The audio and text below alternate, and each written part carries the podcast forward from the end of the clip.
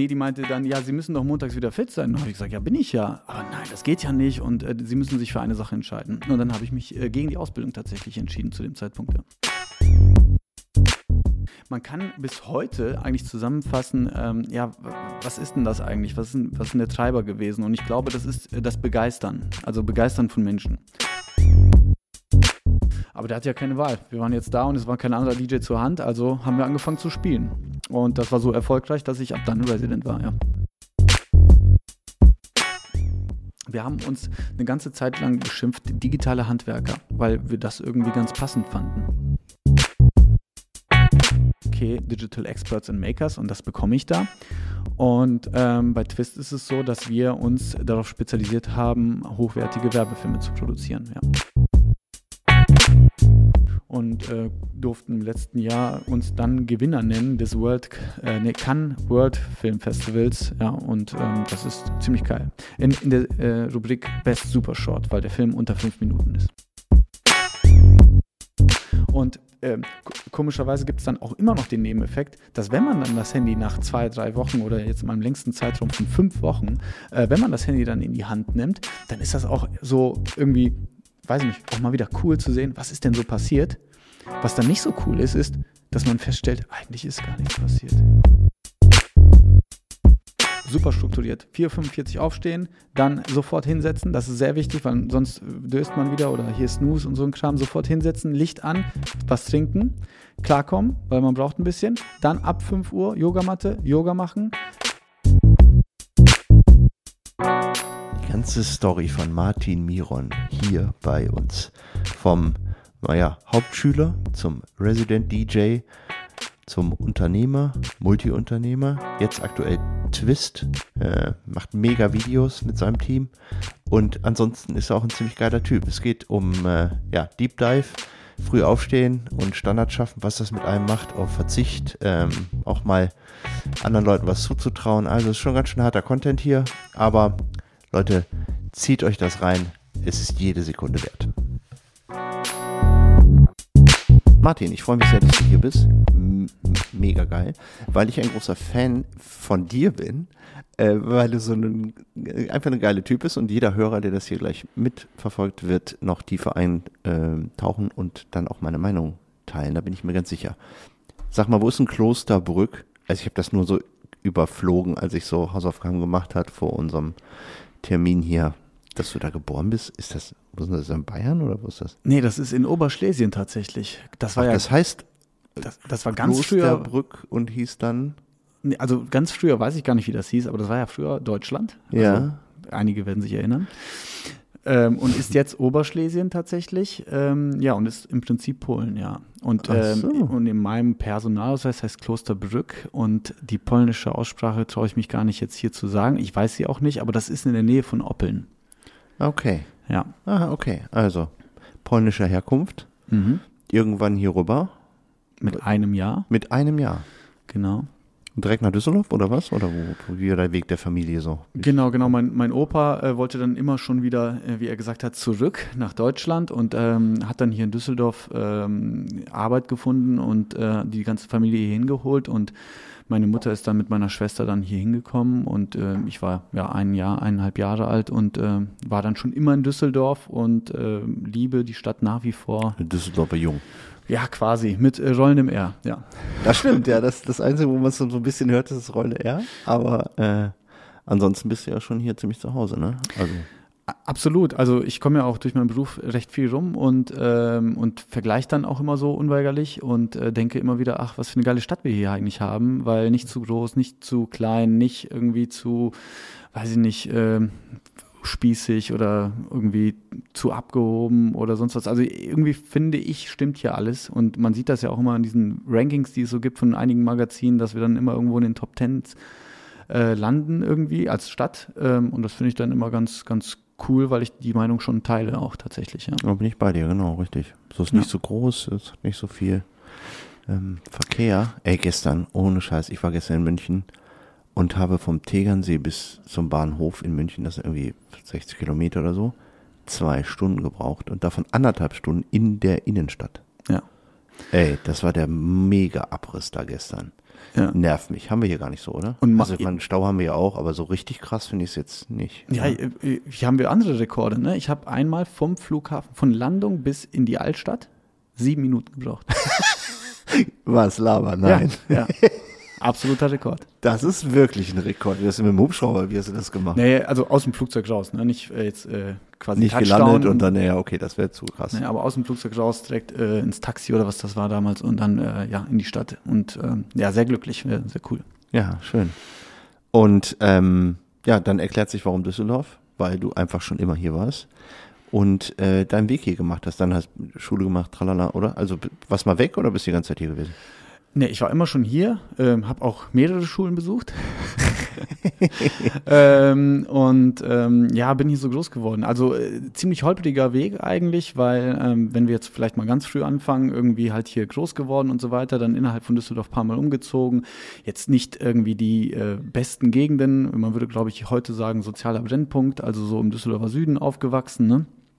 Und ähm, ja, und äh, dann hier immer wieder, sag ich mal, im Düsseldorfer Süden herumgetingelt und ähm, schulisch äh, dann ja auch nicht, äh, sag ich mal, den besten Weg gegangen. Ähm, ich war auf der Hauptschule in Düsseldorf-Garat, Emil Barth Hauptschule, ich weiß nicht, ob es die noch gibt. Und ähm, ja, und habe dann na, danach mehr oder weniger einige Berufsschulen besucht oder auch dann die Abendrealschule und so weiter und so fort. Und äh, war nicht so der beste Schüler, muss man sagen. Ja. Aber warum? Wegen Faulheit? Ich habe ein Faulheitsthema, du? Überhaupt nicht. Also würde ich gar nicht so sagen. Ich hatte ein Interessensthema tatsächlich. Ah. Und das schon relativ früh erkannt. Also ich habe irgendwie mit 14 meinen ersten Computer bekommen. Und ähm, ich wollte den unbedingt haben, aber wir hatten ja nie Geld und äh, deswegen war das ein Riesending für mich. Und plötzlich war das Ding dann da, ja, also so, ein- so ein Tower-PC und der lief genau eine Woche und dann war der kaputt. Und ähm, ich kann mich noch erinnern, als wäre es heute gewesen. Und ich habe den dann eigenhändig, ohne überhaupt irgendwie Wissen zu haben, was ich da tue, aufgemacht. Und das war der Vorteil, wa- warum ich dann, äh, also eigentlich der glückliche Zufall, weil in der Hauptschule hatten wir auch so Fächer wie Elektrotechnik und da wurde auch schon mal gelötet. Ich glaube, das gibt's auf dem Gymnasium gar nicht. Das, das wird da gar nicht gebraucht. Nein, das wird ja nicht gebraucht. Da wird nur geplant, wer dann lötet. und Ge- so. Genau, genau. Ja. So, und ähm, dann habe ich das, den, den Rechner aufgemacht und sehe, dass da irgendwie äh, auf der Platine irgendwie eine Verbindung halt irgendwie so schwarz war. Und dann habe ich dann einfach den Lötkolben genommen und äh, das zusammengelötet und das war ein absoluter Erfolgsmoment und so war ich dann quasi der beste Freund von diesem Computer, was heute tatsächlich äh, recht wichtig ist äh, für, mein, für meinen Werdegang. Also diese Thematik rund um die Technik im Prinzip, äh, kommen wir wahrscheinlich später nochmal drauf. Aber äh, das war so äh, der Beginn von äh, Interesse Schule nein, Interesse Computer beziehungsweise Technik ja. Okay. Und dann, dann hast du dann eine Ausbildung gemacht oder was hast du danach gemacht? Ja, also ich komme aus einer, kannst du dir vorstellen, eine polnische Familie, ja, und ähm, und die sind dann halt immer so hinterher gewesen und sagen ja und haben gesagt ja, ey, du musst was machen, du musst was lernen, du musst irgendwie was Vernünftiges machen und ähm, tatsächlich habe ich dann irgendwie aufgrund meines schlechten Zeugnisses irgendwie eine Ausbildung bekommen bei Aldi tatsächlich äh, als Einzelhandelskaufmann oder Verkäufer hing, äh, hieß das noch erst. Ähm, war da aber nicht recht lange, weil ähm, die Bezirksleiterin oder diejenige, die die Ausbildung geleitet hat, mich erwischt hat. Jetzt springe ich ein bisschen ne, äh, zeitlich, aber die hat mich dann erwischt im heute, ich glaube, das heißt The Eight oder The Eight, äh, Ufer 8, damals noch Nero Club, weil ich da Resident war als DJ. Und äh, die hat dann mich Samstagabends da gesehen und hat gesagt, ja, sie können doch hier nicht auflegen. Und ich habe gesagt, wieso nicht? Ist die Musik schlecht? ähm, nee, die meinte dann, ja, sie müssen doch montags wieder fit sein. Und habe ich gesagt, ja, bin ich ja. Aber nein, das geht ja nicht. Und äh, sie müssen sich für eine Sache entscheiden. Und dann habe ich mich äh, gegen die Ausbildung tatsächlich entschieden zu dem Zeitpunkt. Ja. Aber jetzt bin Also ich wirklich Moment, gesprungen. Jetzt, ja. jetzt bist du wirklich gesprungen, weil äh, von Technik, ich habe so einen Tower-PC zusammengelötet hinzu, ich war Resident DJ in einem Club während meiner Ausbildung, ist jetzt schon ein kleiner Sprung, Ja, ehrlicherweise. ähm, das heißt, Musik ist schon ein Ding, was dich triggert und wo, wo du, also wie kommt man dazu, DJ zu werden in jungen Jahren? Dann heißt, du bist dann gewesen, was, 18, 19, 17, wie alt warst du da?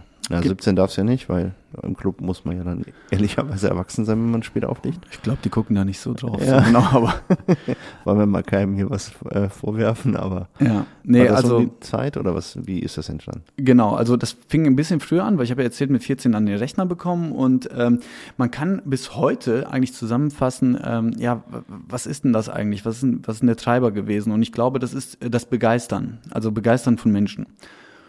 Und ähm, das fing bei mir an, indem ich mich halt erstmal selber begeistert habe mit irgendwelchen Lötsachen und dann irgendwie Dingen, die ich erschaffen habe. Ja? Und das waren dann zum Beispiel irgendwelche Grafiksachen, das waren Musiksachen, das waren Videosachen, die ich alle irgendwie mit dem Rechner Learning by Doing irgendwie selber erstellt habe, wie es damals halt so ging, ne? Magic's Music Maker oder ähm, Ah ja, okay. Fruity Loops oder Photoshop 5, nicht CS5.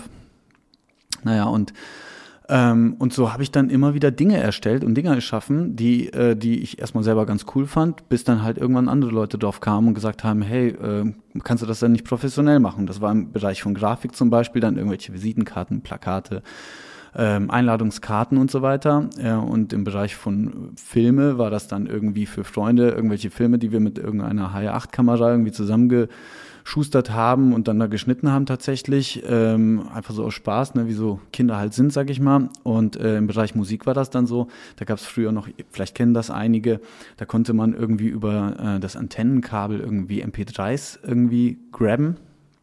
Ich weiß selber gar nicht, wie das ging. Und dann gab es ja auch noch die Zeit von E-Donkey und so. Und dann, Ja.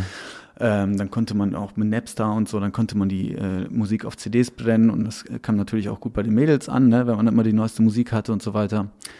Ja, und, äh, und die Musik, beziehungsweise all diese Themen waren dann halt irgendwie, ja, wie eins für mich. Ne? Also das hat sich irgendwie sehr gut miteinander äh, bedingt, weil ähm, wenn, wenn ich dann Musik gemacht habe, dann brauchte ich ja irgendwie CD-Cover, ja, und, und dann habe ich dann ein CD-Cover erstellt und ähm, habe dann die CD gebrannt und ja, und dann kam das ganz gut zusammen.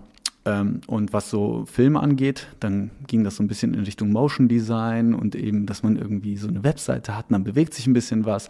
Also irgendwie all diese Gewerke, sage ich mal, ähm, habe ich dann so selbst mir beigebracht und ähm, da hat dann halt eben die Schule gelitten.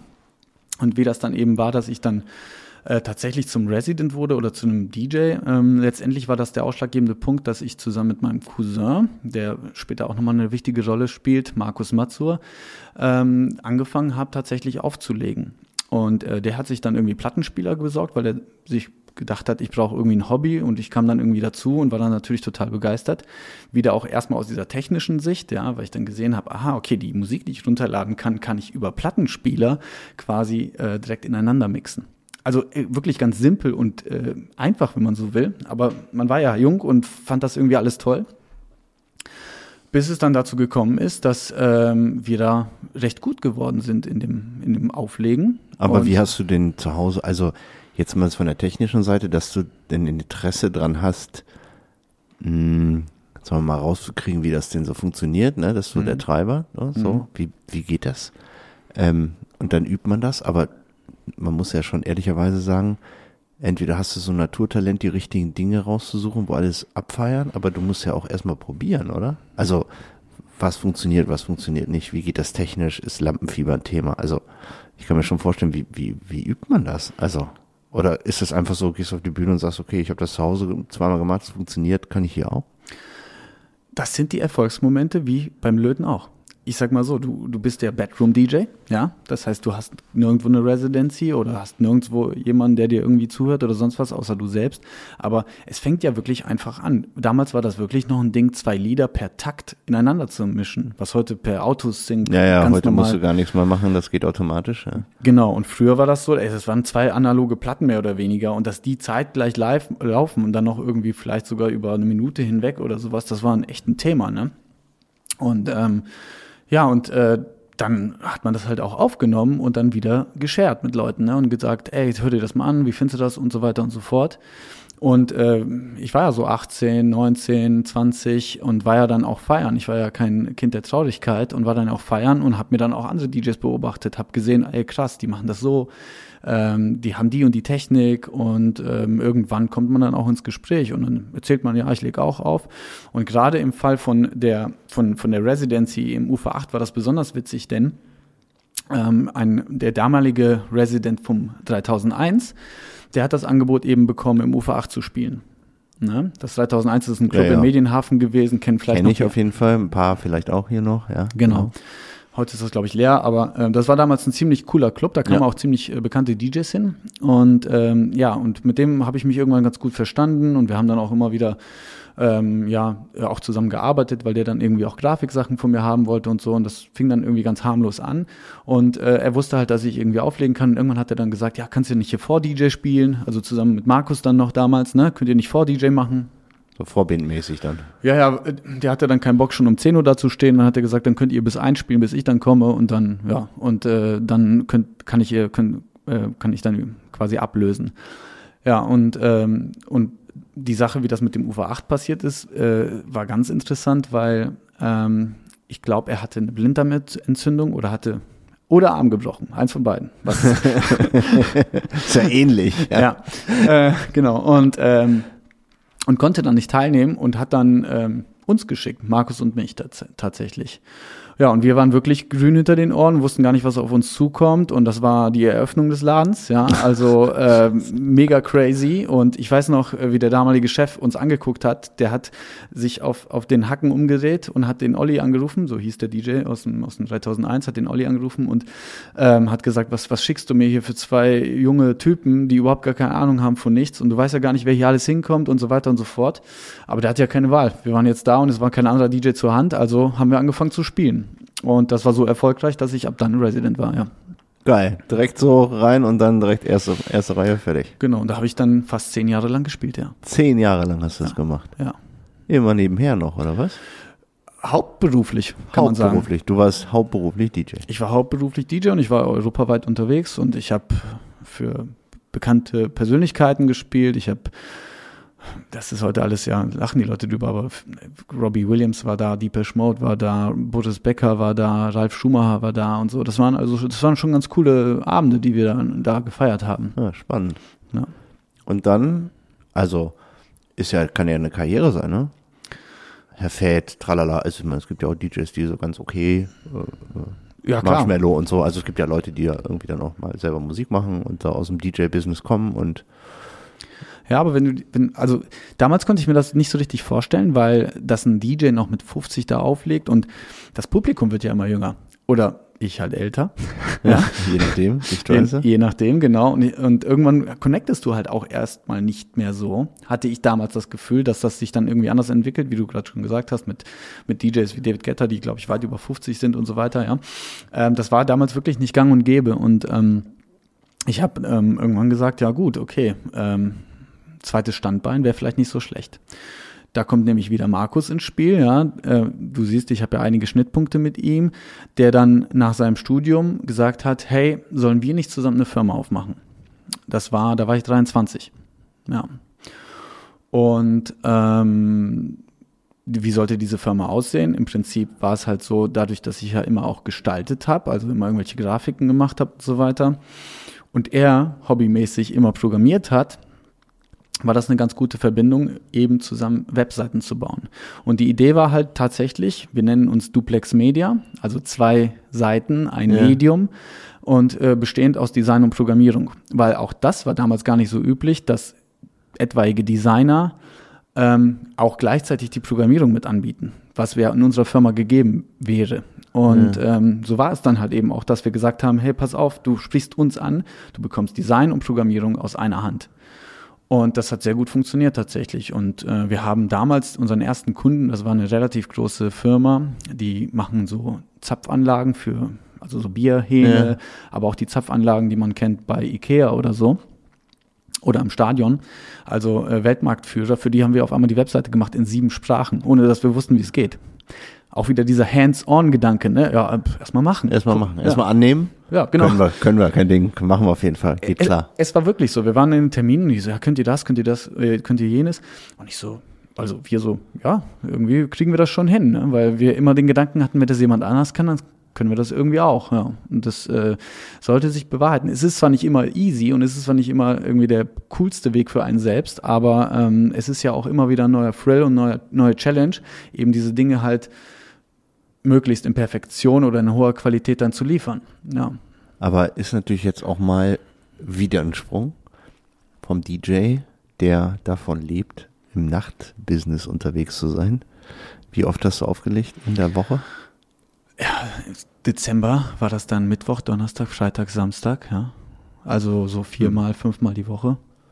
Okay, das Ja. ist natürlich dann aber auch, also dann lebt man doch eigentlich ein antizyklisches Leben, oder? Also du bist nachts unterwegs, kommst morgens nach Hause, schläfst tagsüber, du bist doch in einer anderen Bubble unterwegs als der Rest der Welt, oder? Ja, also ich, vielleicht, noch, wenn man nochmal zurückguckt, wo ich herkomme, ne, aus einer relativ, ähm, ja, äh, armen Familie, ja, und äh, ich hatte immer so das Gefühl, ich muss Geld verdienen, das ist ganz klar. Also ich muss irgendwie äh, irgendwo Geld herbekommen und habe immer gearbeitet. Und so war es dann auch zum Beispiel, also ich habe an tausend Stationen gearbeitet. Ich war irgendwie schon mit 15 war ich in so einer Zeitarbeitsfirma mit irgendwie zehn anderen Leuten und habe da Akkordarbeit, habe ich so Duschdassflaschen irgendwie zusammengesteckt und so ein Kram. Ne? Also ich weiß auch gar nicht, ob das so legal war alles, aber ähm, so arbeitsrechtlich gesehen. Aber ja, ähm, wahrscheinlich nicht, aber aber irgendwie immer schon gearbeitet. Und, ähm, und so war es dann halt eben mit, mit 23, als wir dann Duplex Media eben gegründet haben, war ich halt Freitag, äh, beziehungsweise Montag bis Freitag war ich halt in der Firma. Bis Freitagabend 19 Uhr, ja, weil als Unternehmer bist du dann ja wahrscheinlich auch nicht immer um 16 Uhr zu Hause, sondern dann bis 19 Uhr gearbeitet. Dann habe ich zwei Stunden lang Musik gesucht auf Hardcore. Und dann bin ich in den Club reingegangen und habe dann bis 5 Uhr morgens da äh, geballert, wie wir gestern gehört haben. richtig, genau. Aber nicht so geballert, wie die Leute sich Ja, ja, wahrscheinlich ja. jetzt vorstellen, sondern nee, Musik tatsächlich. geballert. Ja, du musst, du musst halt funktionieren und du hast dann halt bis 5 Uhr morgens da eben gespielt. Ähm, und ähm, Samstag nochmal, also dann gepennt, Samstag nochmal das Ganze und Montag war ich dann wieder um 8 Uhr im Büro, ja. Und dann hast du irgendwann gesagt, so, okay, jetzt einer von beiden Wegen. Irgendwann war es dann so, dann ähm, kickt der Tinnitus rein, ne? Klar. Äh, und äh, wie gesagt, man wird ja auch nicht jünger und die Voraussicht, dass das irgendwie jetzt besser wird, wenn man so zweigleisig fährt, dann muss man sich auf irgendwas konzentrieren. Und ähm, ich habe gefühlt, dass das mit Duplex Media, obwohl das DJing echt gut funktioniert hat, dass du das mit Duplex Media tatsächlich mehr Bestand hat und mehr Skalierungspotenzial, was ja klar ist irgendwie, ja. Ja, vor allem ist er nicht abhängig von, also hohes Risiko als äh, selbstständiger DJ, wenn du da mal nicht auftreten kannst oder mal zwei Wochen nicht die die Nacht um die Ohren hauen kannst, dann kommt die Kohle ja auch nicht rein. Ne? Absolut, ja. und du machst die Tür auf für andere, die dann eventuell deinen Platz übernehmen, oder ist das nicht auch so ein Case, was bei DJs immer mal wieder passieren kann? Doch, so- doch, absolut. Also wenn du, wenn du dich immer so in so einer Bubble bewegst, sage ich mal in Düsseldorf und Umgebung, ist das definitiv so. Also das ist ein, ist halt wie überall ein Haifischbecken, aber, ähm, aber es gibt halt Leute, die den Sprung geschafft haben, ne? Und, ähm, und das äh, war durchaus auch eine Option. Ich habe ja auch Musik produziert und es kamen ja auch Dinge raus, ne, die, die dann irgendwie heute noch bei Spotify zu hören sind. Also Geil.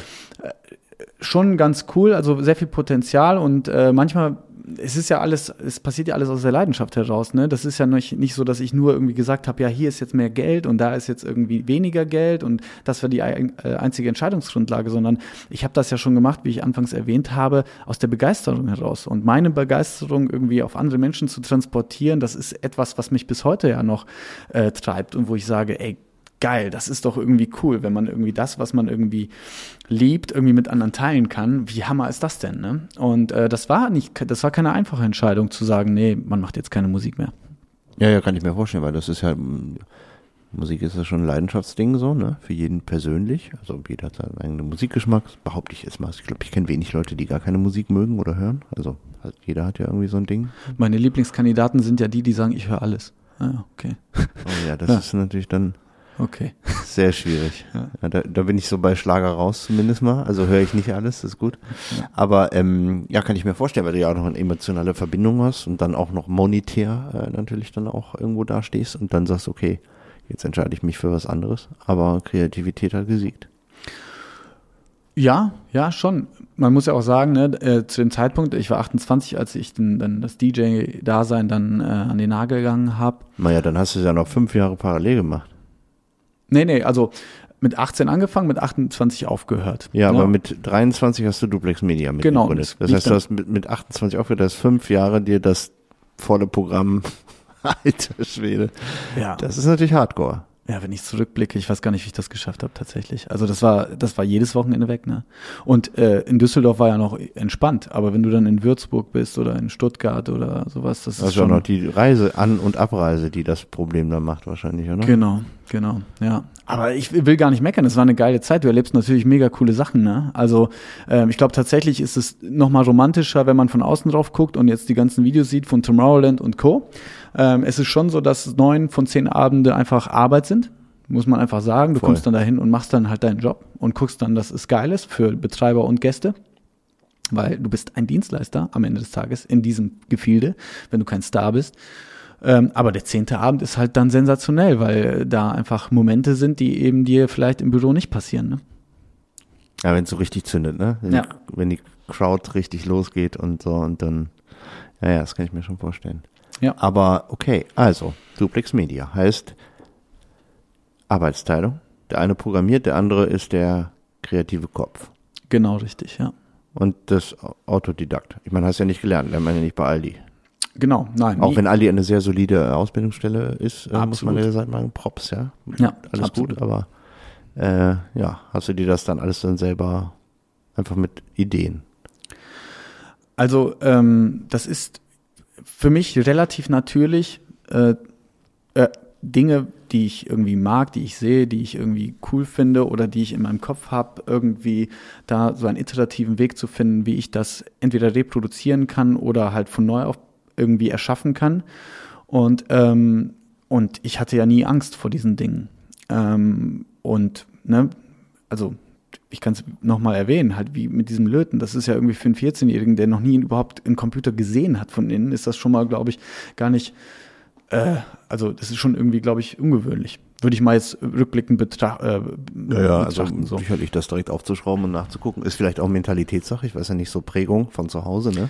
Hands-on, sagt man ja schon auch, ist ein polnisches Attribut, würde ich jetzt mal so sagen. Also Vielleicht, Dinge, hängt, vielleicht, vielleicht hängt das damit zusammen. Dinge nicht einfach so zu lassen, sondern anzupacken. Ich glaube, glaub, damals kam das so eher aus der Not heraus, weil ich wusste, scheiße, dieser Computer ist eine Woche Ja, alt, ne? Und Und, wir haben kein, wir Ja. haben kein Geld und der ist im Arsch. Warum? Ne? Und ich hatte ja überhaupt gar keine Wahl. Mhm. Aber es, es hat mir gezeigt, okay, alles klar, man kann Dinge irgendwie auch lösen, indem man da halt selber rangeht.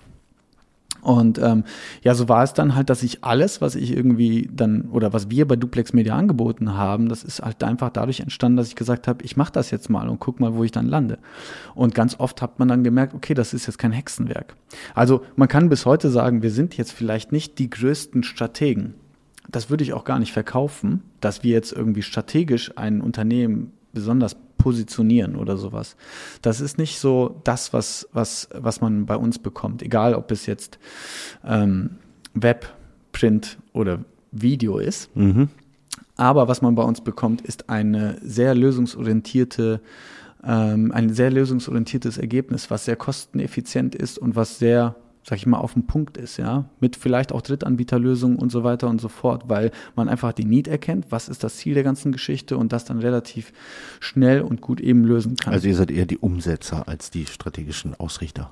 Wir haben uns eine ganze Zeit lang geschimpft, digitale Handwerker, weil wir das irgendwie ganz passend fanden. Eigentlich auch, wenn es nicht, also es schon klingt schon ein bisschen hands-on, aber am Ende des Tages ist ja das, was auch viele Leute, ich denke ja immer so an Entscheider, die so, also Marketeers sind ja dafür gut zu verkaufen, was sie alles können. Also das ist ja am Ende deren Job. Ja? Mhm. Und wenn du von außen so keine Ahnung von dieser Bubble hast, dann ist das auch schon einschüchternd, ehrlich.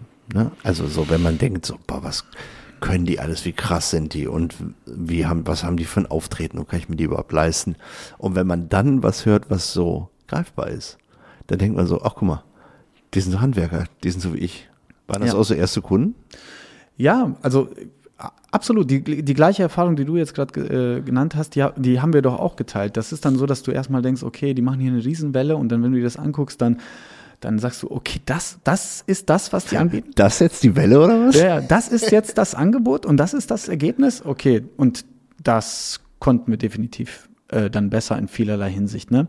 Aber wie gesagt, nicht die große Strategie. Also alles, was jetzt so sehr theoretisch ist und irgendwie Zukunftsplanung und wir machen jetzt hier den großen Jahresplan und so weiter und so fort und so machen wir auch. Aber da sind wir jetzt nicht diejenigen, die man vielleicht an erster Stelle nen- nennen würde, sondern ähm, eher Duplex Media ist einfach ein Ding, Da gehst du hin und da kriegst du halt eine gute Lösung, eine sehr gute Lösung zu einem sehr guten Preis. Ja, ja ist auch ein, gutes, ein guter Deal. Also Absolut. erstes Unternehmen, gegründet 23, also äh, nee, wann gegründet? 2009. 2009, Folge dessen 13 Jahre alt jetzt. Mhm. Und hat sich so, also das äh, digitale Handwerkerbusiness hat sich gut weiterentwickelt. Heißt jetzt auch etwas anders, habe ich heute gelernt. Genau, wir heißen heute DXM, ähm, Digital Experts and Makers. Und du hörst schon heraus, also Digital Experts sind das, was wir, was auch der Zeitgeist ist. Es sind ja nicht mehr Webseiten und Online-Shops. Es ist ja heute ja, viel wieder komplexer, ne? viel umfangreicher, genau. Und Makers ist bewusst drin geblieben, weil wir ja eben immer noch die Maker sind. Also wir sind nicht diejenigen, die Shishi äh, verkaufen, sondern wir sind diejenigen, die sagen, okay, das ist dein Problem. Pass auf, in einer Woche kommst du wieder und wir haben eine Lösung. Punkt. Also nach wie vor Handwerk, Maker, Umsetzer. Absolut. gleich. Ja, nur, ist doch gut. Nur noch, nur noch halt eben viel komplexer als früher, ne? Das heißt, ihr bietet das auch noch an oder ist das Thema eigentlich, also so, ich kann mir schon vorstellen, dass in der heutigen Zeit so das Business Website kreieren schon ein hartes ist, weil diese Self-Seiten, die sind ja jetzt nicht ganz so schlecht, ehrlicherweise. Also mhm. wenn man ein bisschen sich auskennt und nicht zu komplexe Anforderungen hat, kann jedes Unternehmen das quasi fast selber machen oder für kleine Maus kann das irgendein Freelancer auf irgendeiner Plattform anbieten und dann ist das okay, hm. weil das Grundprodukt, das digitale Grundprodukt schon von dem Anbieter ja solide hingestellt wird, sagen wir hm. mal so, Geschwindigkeiten, tralala, Ladezeiten. Ähm, aber kann man damit noch wirklich Geld verdienen oder muss man dann wirklich Kunden haben, die Shop-Lösungen brauchen, die so richtig komplex Ding, Affiliate, Tralala, SEO, was weiß ich, an Schnittstellen Themen und so. Genau. Ja, also Schnittstellen ist ein gutes Thema. Ähm, Im Prinzip, Website, die Webseite ist der Einstieg oder oftmals das, wo wir angefragt werden oder der Online-Shop. Und dann äh, finden wir heraus, okay, der Kunde hat wirklich ein sehr spezifisches Thema, hat ein sehr spezifisches Problem und braucht da eine Lösung für. Und heute würden wir fast, fast schon eher sagen, wir sind Anwendungs Techniker, wenn du so willst, oder heißt das Anwendungstechniker? Also wir bauen Anwendungen letztendlich, ähm, optimieren Prozesse anhand von Weblösungen, wenn du so willst. Ne? Also einfaches Beispiel, was schon damals ein Thema war, da kam eine Druckerei auf uns zu und die hat gesagt, ja, wir drucken hier jedes Mal für unseren Industriekunden quasi die Laufrichtung von deren Rohrsystemen und das sind ja da, da keine Ahnung, das sind wichtige äh, Infos, die da drauf müssen. Da ist irgendwie Wasser drin, da ist Gas drin, da ist irgendwie ein anderes Zeug drin. Das läuft in die Richtung, das ist so und so heiß und so weiter und so fort. Also das sind sehr komplexe irgendwie so Etiketten gewesen, die eben auf diese Rohre geklebt wurden. Musst du dir vorstellen, ein riesengroßes ja, ja, okay. Industrieunternehmen. Mhm. Also recht komplex und ähm, die hatten da halt äh, im Prinzip so einen Dauerkunden, der immer wieder neue Etiketten, weil die da irgendwas immer wieder umgebaut haben, immer wieder neue Etiketten äh, geordert hat. Aber ähm, das Problem war halt, dass der im Prinzip einen Mitarbeiter dafür abstellen musste, der dann irgendwie in die Excel-Datei geguckt hat und dann gesehen hat, ah, okay, alles klar, das ist jetzt dieses Etikett und musste das dann mehr oder weniger händisch kopieren in, in damals Illustrator hinein und dann musste der das nochmal prüfen, das ist sehr fehleranfällig, ja, und musste gucken, okay, ja, habe ich alles richtig mhm. überprüft oder ist da noch vielleicht der Eintrag von davor drin und so weiter und so fort und dann musste das auf den Druckbogen spannen und dann konnte das endlich an den, an den Drucker gehen, wenn du so willst, also an die Druckmaschine. So, das haben wir uns angeguckt und haben gesehen, hey, das hat doch eine irgendwie nachvollziehbare Syntax, also das ist doch irgendwie immer gleich hier, also diese Felder, die Zahlen und die, die Schriften ändern sich zwar, aber äh, im Prinzip ist das doch irgendwie, folgt das doch alles einer Regel. Und ähm, wir haben dann etwas gebaut für diesen Kunden, dass der diese Excel-Datei, die der immer wieder von seinem, von seinem Kunden wiederum bekommt, einfach per Drag and Drop hochladen kann und per Generieren sofort einen fertigen Druckbogen bekommt. Das heißt, all diese Zwischenschritte sind weggefallen. Der ganze Mitarbeiter, wenn du so willst, ist weggefallen, hat jetzt mehr Zeit für etwas anderes. Oder, ist entlassen worden dann. Ja, das, äh, äh, das wissen wir jetzt nicht. nee, aber äh, tatsächlich ist das natürlich irgendwie eine riesen Zeitersparnis und, ähm, und äh, für den Kunden sensationell. Oder nochmal ein anderes Beispiel, vielleicht was besser vorstellbar ist, weil wir arbeiten ja auch viel für, für den Mittelstand und, äh, oder kleine mittelständische Unternehmen Handwerksbetriebe haben ganz oft eben noch einen Zettel. Kennst du vielleicht selber, wenn irgendwie bei dir mal was zu Hause gemacht wird, dass du dann unterschreiben darfst, irgendwie ja hier, keine Ahnung, zwei Stunden war ich da, habe dies und das in jenes gemacht, Unterschrift und was passiert dann mit dem Zettel? Erstens, der Zettel kann verloren äh, gehen, sag Voll. ich mal, vom Muss Handwerker. wieder angepackt werden und so. Muss wieder angepackt werden, kommt irgendwo in die Buchhaltung, dann wird das da alles übertragen, was gemacht wurde, dann hat vielleicht einer eine Sauklaue gehabt oder so, da muss man zehnmal nachfragen und so weiter und so fort. Ja, und sowas kann man doch super per iPad lösen, ja, wo man einfach nur zusammenklickt, wie man das halt auch oft schon kennt, in Restaurants oder sonst was, wo man nur auf äh, aufklickt, ähm, was waren das für Leistungen, die hier gelaufen sind. Du kannst auf dem iPad unterschreiben und zack, Ende. Das heißt also, Webseiten, mit Webseiten hat das gar nichts mehr zu tun, aber die Technologie ist halt im Internet, wenn du so willst. Das alles passiert im Internet, mit Netz, wenn du so willst, ja, mit ja. Internets. ja. Und, ähm, und von sowas gibt es zuhauf Beispiele, individuelle Lösungen, die eben halt einen Mehrwert bieten. Das ist schon ähm, eben für eine große, also Thema Digitalisierung, hast du nicht gesehen, ist ja so gerade in Covid war das ein großes Thema, weil das Faxgerät war, das Papier alle und so. Ich glaube schon, dass es äh, eben, wenn man, wenn man äh, ein breites Spektrum an Dienstleistungen anbietet, eben für eine gewisse Zielgruppe, wie auch ein kleiner Mittelstand, Hand, Handwerksbetriebe, die oftmals gar nicht den Horizont und auch nicht die Zeit haben. Also Horizont vielleicht ja, wenn sie sich reinarbeiten, aber die haben gar nicht die Zeit, sich um solche Themen zu kümmern, sondern die haben meistens ja irgendwas woher übernommen. Also elterlicher Betrieb übernommen oder genau. von einem Kollegen abgekauft oder so. Und dann stehst du auf einmal da mit so einem Konstrukt, der im Ablauf einfach schon immer so funktioniert hat. Und da fängst du ja nicht an, das zu hinterfragen, sondern du gehst dann erstmal zu den Kunden und versuchst die Umsätze reinzufahren. Du bist ja mit anderen Dingen beschäftigt. Und an Optimierung denken wenige da, oder? Äh, genau, also wenn wir einmal den Einstieg geschafft haben und äh, dann irgendwie durch das Unternehmen gehen, dann fällt uns natürlich sofort dieses graue Gerät auf. Was sucht das Fax hier? Ja, und äh, da, da äh, fragen wir dann schon mal. Und dann ist es halt eben tatsächlich so, dass wir dann relativ schnell herausfinden und relativ schnell irgendwelche Pains dann sehen von den jeweiligen Unternehmen und dann eben halt da agieren können und sagen können, hey, willst du das nicht mal optimieren, weil auf lange Sicht macht das dich glücklich, ne? Oder hier dieses Handwerksunternehmen zum Beispiel, der Handwerker hat das ja immer dann samstags gemacht, dass er die ganzen Zettel dann übertragen hat, ne? Mhm. Und weißt du, Klar. wen wir dann begeistert hatten, haben? Mhm. Nicht ihn, sondern seine Frau. Weil die dann gesagt hat, jetzt endlich hat er samstags mal Zeit, weil das ist alles sofort erfasst und äh, da muss keiner mehr was kontrollieren. Aber der hasst euch jetzt schon ziemlich, weil er jetzt immer samstags zu Hause sein muss, oder? Jetzt muss er äh, aufräumen, ja. Ja, okay. Ja. Liebe Grüße. Ja. Gut, aber äh, zeigt sich ja dran, vor allen Dingen an den Case. Weil, interessant finde ich für dich, ähm, oder aus dem, was du mir erzählt hast, dass man einfach aus diesem, klar können wir das, wir gucken mal, dann baust du was zusammen, aber du hast ja damit schon eine Lösung gebaut, die auch andere Branchen, andere Unternehmer, die in einer ähnlichen Größe unterwegs sind, ähnliche Problematiken haben, wo du das einfach wegarbeiten kannst. Das heißt, du hast ja schon mal rein investiert in ein Thema, was du theoretisch ja mehrmals verkaufen kannst, oder? Also. Ja, das ist jetzt etwas. Oder ist das nicht euer Ansatz, dass du dann sagst so, wir haben jetzt hier eine komplette Lösung für den, keine Ahnung, Sanitärfachmann. Und jetzt ballern wir alle Sanitärs hier an und verkaufen das Konzept. Das ist jetzt etwas, wo wir gerade irgendwie uns befinden, ähm, aus diesen ganzen Lösungen, die jetzt auch in Vergangenheit gebaut wurden, da vielleicht mal ähm, Standardlösungen für eine Branche, Produkte draus Produkte, bauen, ne? Software as a Services anzubieten und ähm, ja, und äh, da dann halt auch den Markt irgendwie nochmal zusätzlich bedienen darüber, ja. Aber das ist das, was nicht mehr so dein Du bist eher der, der so Neues sich so rein, oder? Ja, also wir haben jetzt relativ viel über etwas geredet, wo ich eigentlich auch gar nicht der richtige Ansprechpartner bin, weil da musstest du eigentlich mit dem Markus sprechen, denn wir haben irgendwann gesagt, okay, DXM, früher Duplex Media, das ist Markus Beritt, ne? Der ist da zu Hause, der ähm, fühlt sich da wohl, weil viel eben auch über diese technische Seite viel mehr noch kommt als über das Design oder diese kreative Partner. Also du siehst das ne, viel mehr so, ja, strukturierte Prozesse, die da angepasst werden müssen. Das heißt, das ist auf jeden Fall sein Homefield.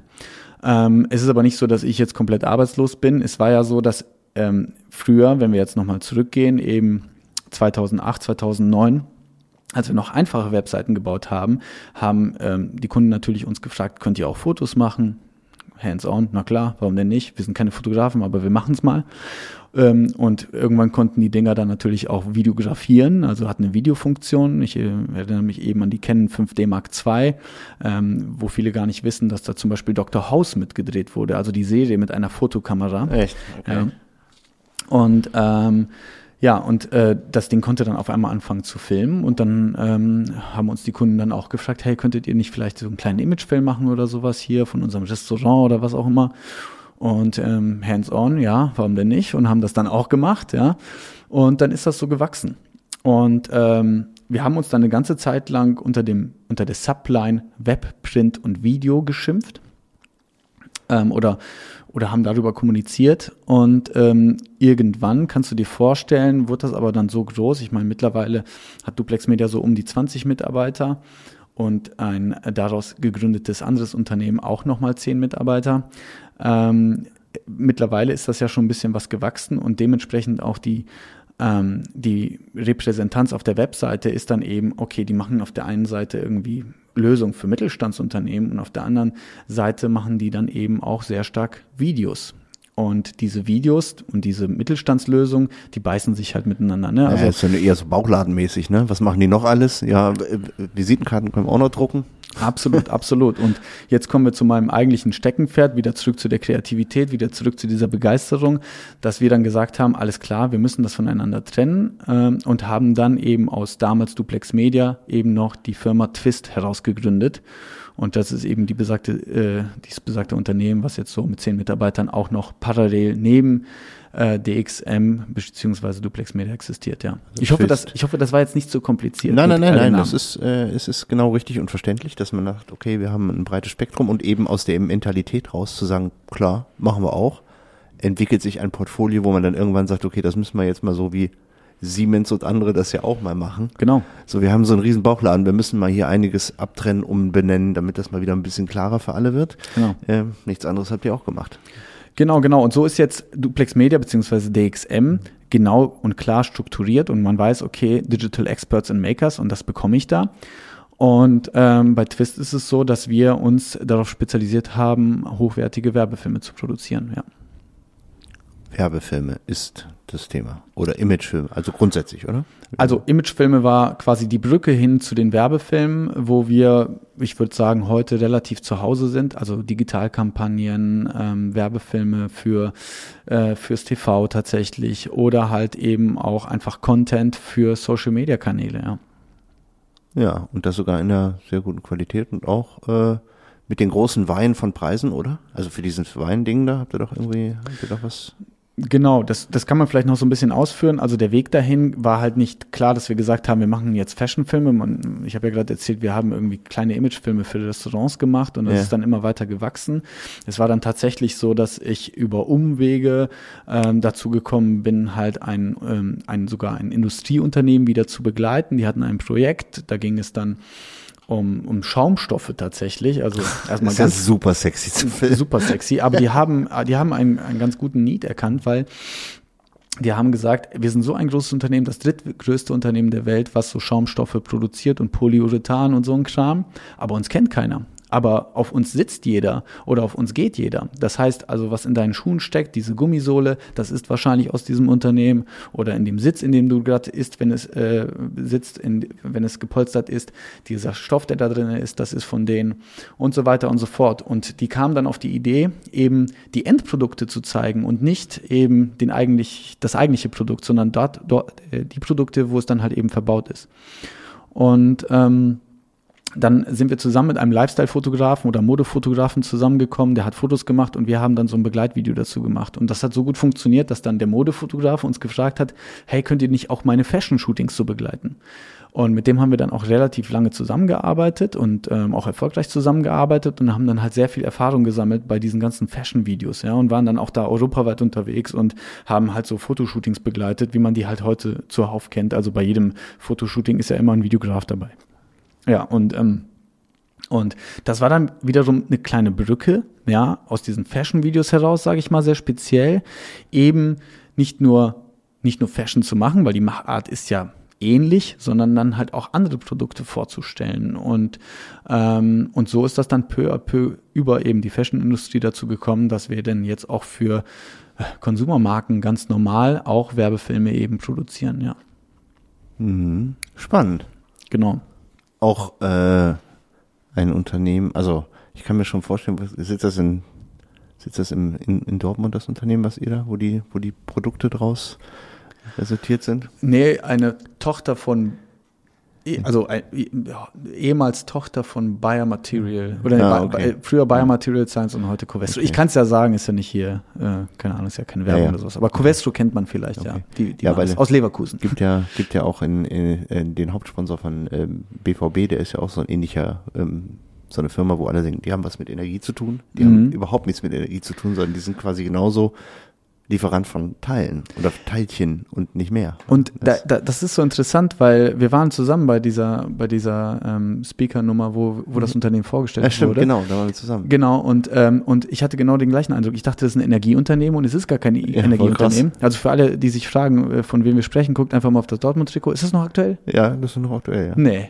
Nee, Nee, ist es nicht? nicht. Jetzt ist eins und eins, glaube ich. Ach ja, ach, Oder? stimmt, oder? Weiß ich nicht, Ja. bin ich im Fußball zu Hause. Sorry, alle, die jetzt Fußballfans mäßig sind, ja, okay, äh, sorry, Asche auf mein Haupt, ja, ich habe da keine Ahnung von, sorry. Ja, auf jeden Fall. Äh, und da sieht man Thema Wahrnehmung. Also, ne, wenn man jetzt überlegt, nochmal Duplex Media und wie, Werbefilme und irgendwie äh, ne, Mittelstandsunternehmens, Webseiten und Prozesse und sowas, das ist schon ein Problem.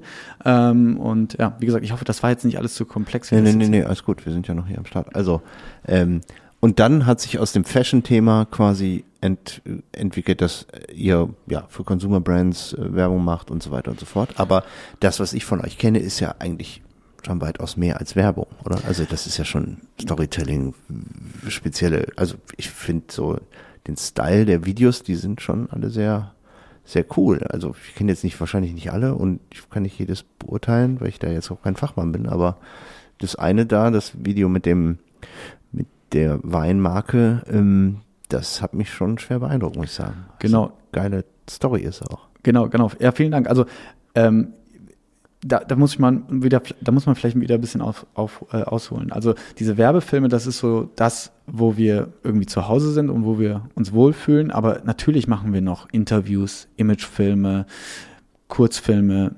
Dokumentationen, Projektbegleitung, Eventbegleitung und so weiter und so fort. Das ist dann, sage ich mal, fällt dann unter täglich Brot. Und einmal im Jahr machen wir dann eben auch ähm, ein freies Projekt, wo wir sagen, okay, hier können wir wirklich das mal ausprobieren und machen, wie wir es so uns denken. Und ähm, das ist tatsächlich ganz schön, dass man einmal im Jahr wirklich sowas hat, wo man dann äh, wirklich frei drehen kann. Und Aber was heißt Freidrehen? Das heißt, ihr sagt, wir investieren als Firma in das Projekt, Mhm. um zu zeigen, um unseren Horizont offen zu halten und einfach zu sehen, was können wir, wie können wir mal frei drehen, ohne Skript, ohne Aufgaben vom oder Vorlagen vom Auftraggeber? Oder, oder sagt ihr, wir nehmen irgendein Projekt an, was wir normalerweise nicht annehmen würden, um mal was anderes zu machen? Es gibt ja zwei Sichtweisen auf sowas. Ja, genau. Das ist also, es ist, es ist kein Kunde dahinter. Das ist ein Projekt, was für, für uns selber ist. Da ist niemand dahinter, der das in Auftrag gegeben hat. Und so gesehen sind wir bei allem, was wir tun, ja komplett frei und können selber entscheiden, weil viele Dienstleister kennen das. Ein Kunde beauftragt etwas und man hat eine Idee davon und der Kunde hat eine Idee davon und dann gibt es vielleicht noch andere Parteien, die irgendwie ähm, was zu Naja, dann melden hast du haben. Absprachen, Loops und keine Ahnung was. Genau, und oftmals wird dann dein Baby, sag ich mal, zerpflückt und äh, das Ergebnis ist dann halt eben ganz anders als das, wie man es sich um, vorher vorgestellt hat, ja, für jetzt als Produktion, sag ich mal, heraus. Ähm, die Videos funktionieren alle und sind auch alle gut, aber ähm, es gibt halt äh, Punkte, wo, wo wir Kreativen dann sagen, ah, das wäre doch schöner, wenn das da irgendwie so drin bleibt und wenn das irgendwie nicht so und so vielleicht zusammengefasst wäre, sondern äh, wenn es eben halt anders kommuniziert würde. Und, ähm, und deswegen machen wir halt freie Projekte, um das halt eben auszuleben und aber auch uns technisch weiterzuentwickeln oder halt eben Dinge zu machen, äh, wovor wir an Angst haben oder wo, wovor wir Respekt haben, weil wir sie noch nie irgendwie gemacht haben und um uns halt auch eben weiterzuentwickeln. Und dieses besagte Projekt, was wir jetzt schon lange anteasern jetzt hier, äh, ist eben ein Projekt äh, namens Le Trois Tomates, also die drei Tom Tomaten, ähm, und äh, spielt in Südfrankreich bei einem Winzer aus Deutschland. Ja. Korrekt. Genau.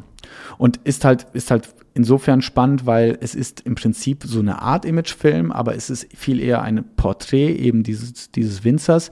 Und es geht gar nicht primär um das, um den Wein, sondern es geht äh, letztendlich um die Weisheiten und um diese Lebensweisheiten dieses Mannes in, im Kontext auf dieser Bühne in diesem Weingut. Und das sind natürlich sehr schöne Bilder, die da entstehen, weil in Südfrankreich irgendwie, wir haben jeden Tag im Sonnenaufgang und im Sonnenuntergang gedreht, also immer irgendwie von 5 Uhr morgens bis neun, zehn herum, dann sind wir pennen gegangen und dann das gleiche nochmal ab 18 Uhr, 17, 18 Uhr dann wieder gedreht.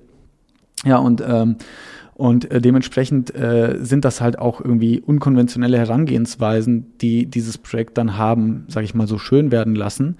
Ähm, und letztendlich ähm, haben wir dann ähm, auch das Projekt bei einigen Filmfestivals äh, quasi angeboten bzw. angepriesen und äh, durften im letzten Jahr uns dann Gewinner nennen des World äh, nee, Cannes World Film Festivals. Ja, und ähm, das ist ziemlich geil. In, in der äh, Rubrik Best Super Short, weil der Film unter fünf Minuten ist. Okay, das gibt verschiedene Kategorien. Genau, genau. Ja, ja aber trotzdem, äh, Props, also alleine, ob ihr jetzt da gewonnen habt oder nicht, ich habe das Video gesehen und habe gesagt, voll sympathisch, dieser Typ sympathisch, das ganze Video hat so eine, produziert so eine Stimmung und, und du denkst dir so, okay, den Wein kaufe ich jetzt, ist mir egal. Also so, das ist der Outcome, ne? Und ich wusste halt nicht, dass es euer freigedreht ist. Ich habe halt gedacht, es ist so in Auftrag gegeben und ihr durftet euch da mal verwirklichen. Ähm, spannend. Das ist ja das Inter äh, Interessante, was du gerade gesagt hast. Den Wein kaufe ich jetzt, weil um den Wein geht es eigentlich gar nicht. Es geht auch gar nicht um die drei Tomaten. Und das ist etwas, was ich liebe. Ne? Wenn du, wenn du eben so diese, diese, das Vertrauen hast, etwas zu kommunizieren und etwas zu bewerben, was du unter Umständen gar nicht aktiv zeigst, macht das Ganze, finde ich, sehr, sehr spannend, weil du natürlich vom Zuschauer auch irgendwie eine gewisse ja, Aufmerksamkeit verlangst und auch eine gewisse, ich sag mal, Intelligenz verlangst, eben halt äh, diese, diese Nebenschauplätze zu erkennen und zu sehen, okay, um was geht es hier eigentlich, ja? Und äh, deswegen finde ich das irgendwie ganz cool, dass du das sagst oder auch irgendwie mit dem Wein direkt auch verbindest. Also ich bin komplett zum Opfer geworden. Ich habe den wirklich gesucht Ach Quatsch. Und ja, wirklich. Und habe den dann bestellt. Jetzt bin ich natürlich klar, eben durch meinen Job auch so ein bisschen Getränke- und Weinaffin und so weiter. Ich wollte wissen, was steckt dahinter, wollte auch gucken, passt die Qualität des Produktes auch zu dem des, Videos. Und ich kann sagen, als Konsumerprodukt passt das 100 Prozent. Das ist wirklich gut. Ähm, und, und das hat mich halt, das Video hat mich halt angeteasert. Wir packen das am besten mal in die Shownotes. Da könnt ihr das, äh, da könnt ihr das auch mal sehen, äh, den Link da hin. Ähm, um sich das mal, um mal so eine, wovon reden wir überhaupt, muss man sich vielleicht mal angucken. Gerne bei einem Glas Wein. Auf jeden Fall auch gerne bei einem Glas Wein. Ähm, und ja, jetzt bist du, ja, Unternehmer, noch beteiligt an dem einen, an dem anderen, aktiv bei Twist, äh, untriebig auch in Düsseldorf, Fortuna, dies, das, also eigentlich immer und überall. Ja, also ähm, ne, als Unternehmer kennt vielleicht der eine oder andere äh, ist man halt immer gewillt, ähm, natürlich irgendwie sein Wissen zu bereichern und sein Netzwerk zu erweitern und so weiter und so fort. Und, ähm, und äh, da kam auch, wie du schon gerade erwähnt hast, Fortuna Düsseldorf sehr nahe, ähm, da mal hinzugehen und äh, eben neben dem Spiele gucken, auch da vielleicht andere Unternehmer kennenzulernen, andere Probleme kennenzulernen, irgendwie ähm, Erfahrungen zu sammeln, die man halt selber schmerzhaft gemacht hat oder halt einfach zu teilen, die man halt selber schmerzhaft gemacht hat oder halt eben ja ähm, in Beratung dann eben sich mit anderen darüber austauschen kann. Ja. Also bist du gar nicht wegen dem Fußball? Ähm, da ist auch nochmal ein ganz anderer, eine ganz andere Herkunft. Du hast es gerade erwähnt, also Markus und ich sind halt immer noch Cousins und sind halt immer noch befreundet und sind bei beiden Unternehmen, DXM und Twist, 50-50 beteiligt. Ja. Aber das Problem, was wir haben, ist, wir haben keine Zeit. Wir können uns kaum unterhalten, weil Markus ist bei dem DXM voll eingespeist, ich bin bei, bei, bei Twist voll unterwegs. Und dann haben wir gesagt, irgendwann, ja, wir brauchen etwas, wo wir mal irgendwie uns samstags oder am Wochenende mal irgendwie hinsetzen und uns unterhalten können. Und wo ist es besser ähm, als, äh, als eben beim, beim Fußball? Ähm, und sind dann halt da hingegangen und haben gesagt, dann können wir uns da unterhalten, dann können wir dann noch ein Bierchen trinken und dann ähm, und dann lernen wir vielleicht noch den einen oder anderen Unternehmer dann kennen und können uns austauschen eben über, weiß nicht, administrative Sachen oder so weiter oder, oder andere Dinge, ja. Und daraus ist dann entstanden, dass du quasi auch für Fortuna jetzt Videos gemacht hast, glaube ich. Ist das korrekt? Ja, habe ich doch so gesehen. Ne?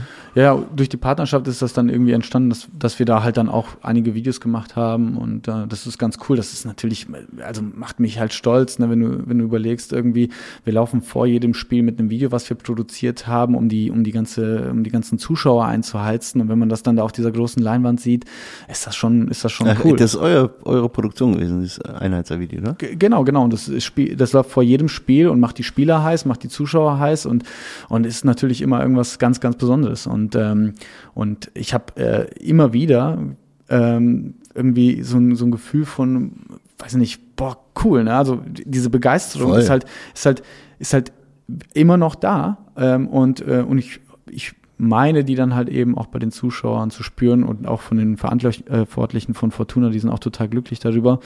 Und ähm, dann ist das umso schöner. Man muss aber auch dazu sagen, der Verein ist ein unfassbar toller Kunde und ähm, wünscht sich, glaube ich, jeder ihrer Dienstleister. Also mit denen kann man sehr, sehr gut reden und äh, die haben, die geben einem sehr viel Freiraum in dem, was man machen möchte und das ist sehr, sehr schön tatsächlich. Okay, cool. Ja, ja. Gut, gut. Ist ja auch mal äh, gut, äh, wenn ein Kunde mal nicht so viel reinredet. Ne? Ich meine, es haben immer alle die Vorstellung, was sie wollen und wo sie hinwollen. Das ist ja auch alles Aber richtig. manchmal muss man es auch, also zeigt dir das Video von der Tomate, dass ich als Opfer dann rumlaufe und diesen scheiß Wein suche, obwohl er ja gar nicht in dem Fokus ist. Leute, lasst mal los, ist mal eine Message. Ja, also einmal das und ähm, es ist ja cool, irgendwie Dinge zu besprechen und auch zu kritisieren und zu hinterfragen und das Ganze, ja. Aber ähm, ich habe jetzt vor kurzem einen Begriff gelernt. Ähm, viele sagen ja, das muss auf Augenhöhe passieren. Ich bin mittlerweile der Meinung, das muss auf Herzenshöhe passieren, das Ganze. Meinst du also, dass die, dass man, ist Akzeptanz etwas, das du in deinem täglichen, also wenn du so Briefings hast über Produktionen und Videos und so weiter, wie viel Freiraum ist denn dir als Kreativer, äh, Kreativer da wirklich noch gegeben? Also weil es zeichnet sich ja so ein bisschen heraus, dass du jetzt da aus diesem ausskizzierten Lebenslauf äh, so ein, so ein Kopf bist, der einfach kreativ denkt und immer wieder neue Dinge anpasst und ich glaube, es ist halt schwer, schwierig für dich als Person, wenn du in einem Korsett dich bewegen musst, oder? Also, äh, mir tut das nicht gut. Ja, ich weiß, was du meinst. Ich kann das aber ganz gut adaptieren. Ne? Also ich bin ja auch immer noch, ich, ich, wir, wir alle Unternehmer möchten irgendwie Geld verdienen und ich bin ja auch immer noch Dienstleister und äh, wenn es nach Fortschritt ge geschehen soll, dann mache ich das gerne. Aber ich glaube, uns fragen ja auch ganz viele Kunden eben, weil wir dann eben diesen neuen Ansatz haben und irgendwie anders denken, unkonventionell denken und, und eben ähm, neue Ideen mit einbringen, die dann eben ähm, das, ja, die Produktion letztendlich zu einem hoffentlich erfolgreichen Ergebnis führen. Ne? Und ihr habt eine Red. Wir haben eine Red, ja. Aber das ist heutzutage ist das heutzutage ist das nicht mehr so besonders tatsächlich. Also wenn ich wenn du gesagt hättest, ihr habt eine Ari, dann äh, glaube ich wäre das ganz cool. Okay, das ist jetzt Nerd Talk. Ich habe keine Ahnung. Ich weiß nur, dass Red so ein so ein Ding ist, wo wo äh, ja, ja. wo alle ausflippen, aber ja, ich glaube, weil Ari ist echt äh, out of the range. Also ich glaube, da kostet das aktuelle Modell ähm, nur der Body, womit du gar nichts machen kannst. Also du kaufst ein Produkt, was nichts kann. Ich glaube 55.000 Euro. Da fängt das an. Und äh, das macht keinen Spaß und das kauft sich auch eigentlich keine Filmproduktion. So eine Kameras werden eigentlich immer geliehen tatsächlich, ja. Also gibt es Firmen, die das kaufen und dann verleihen auf ja. täglicher Basis dann quasi? Ja, ich, ich weiß nicht mehr, ob das aktuell ist, aber es gab mal eine ganze Zeit lang Ari-Modelle, die du nur leihen konntest. Die gab es gar nicht im Verkauf. Also die wurden dann halt von Ari selbst gebaut und halt nur in Vermietung gegeben. Also das sind aber auch Spielfilmkameras. Ne? Das sind wirklich, hm. wirklich äh, hervorragende Kameras und witzigerweise war noch bis vor kurzem das Topmodell von denen, das konnte, glaube ich, nur 2,8K. Und das finde ich dann immer so witzig, wenn die Leute sagen, ja, mein Handy kann hier 40 50 Megapixel oder ich hab, kann ja 8K filmen und sonst irgendwas. Und wenn du überlegst, dass halt große Blockbuster mit einer Kamera gefilmt wurde, die halt selber nur 2,8K kann, äh, dann ist das halt immer das ist dann wirklich jetzt Nerd Talk, aber dann ist das halt irgendwie ganz interessant, wie, wie unterschiedlich dann doch diese Also ist die sind. Technik nicht das, was den guten Film macht? Also schon indirekt, aber nicht die Speicherkapazität also und nicht die Pixelzahl? Die, die Kamera hat eine hervorragende Technik, aber eben die Megapixelzahl beziehungsweise die, die, die, die, die Auflösung ist nicht das Entscheidende bei der Kamera, sondern vielmehr zum Beispiel der Dynamikumfang, was jetzt wirklich Nerd Talk ist, ja.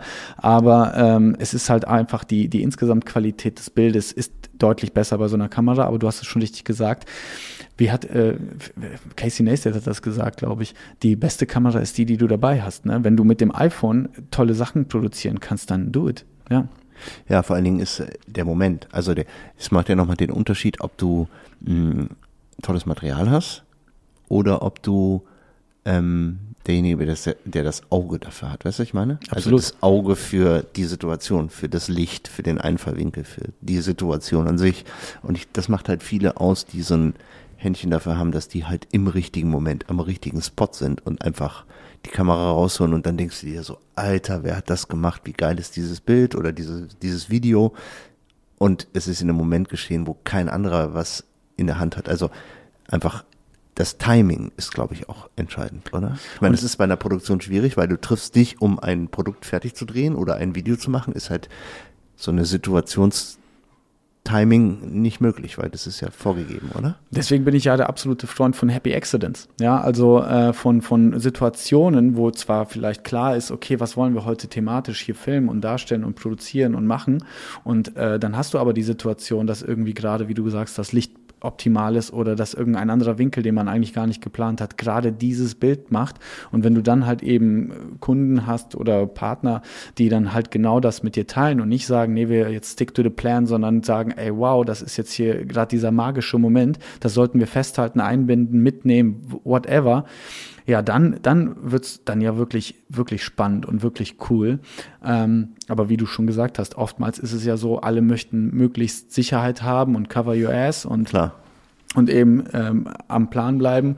Und ähm, ja, und vielleicht braucht es dann eben dieses jährliche Projekt, wo man dann eben frei ist und nach dieser Magie sucht. Ne? Aber das reicht dann auch und dann ist das auch wieder eine tolle, tolle ja, Referenz für einen selbst. Ja. Also dieses Jahr Habt ihr schon? Nee. Dieses schon Jahr, geplant? Dieses Jahr steht noch was an. Da sind einige Dinge in Planung, äh, die wir äh, vorhaben, aber noch nichts, was spruchreif ist tatsächlich, ja. Also ich würde sagen, aber ich, es sind äh, ja, ja, ja. Ne, das, das, äh, das äh, Resultate für dich sprechen, das ist äh, einfacher dann noch. Was mich, ähm, mein, du tust ja viel rum und äh, bist äh, präsent, jetzt auch, wir sind ja zusammen hier beim B-Boy-Podcast und du bist auch immer jemand, der immer am Start ist, äh, wenn es eine Möglichkeit gibt. Ähm, aber was mich, ähm, was mich beeindruckt hat und was ich auch ein bisschen von dir abgeleitet habe, ehrlicherweise, war das, dass du ähm, irgendwann mal gesagt hast, so, ich fahre jetzt in Urlaub und ich habe kein Handy mit. Ja. Und da habe ich gedacht, ist ja verrückt. Also so, das konnte ich mir nicht vorstellen. Also du bist beteiligt an zwei Unternehmen, äh, insgesamt 30 Mitarbeiter, macht ja nicht nur 13,80 Euro Umsatz, ist ja ein gewisser Druck hinter, das alles irgendwie am Laufen zu halten.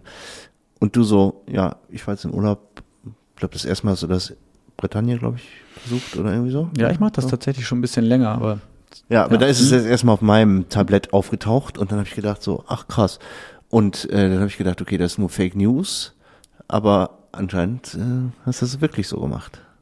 Ja. Erzähl mal was darüber. Das finde ich nämlich mega spannend, weil dieses Thema Loslassen, an andere abgeben und auch mal selber loslassen, ist äh, in den heutigen Zeiten, glaube ich, gar nicht so verkehrt.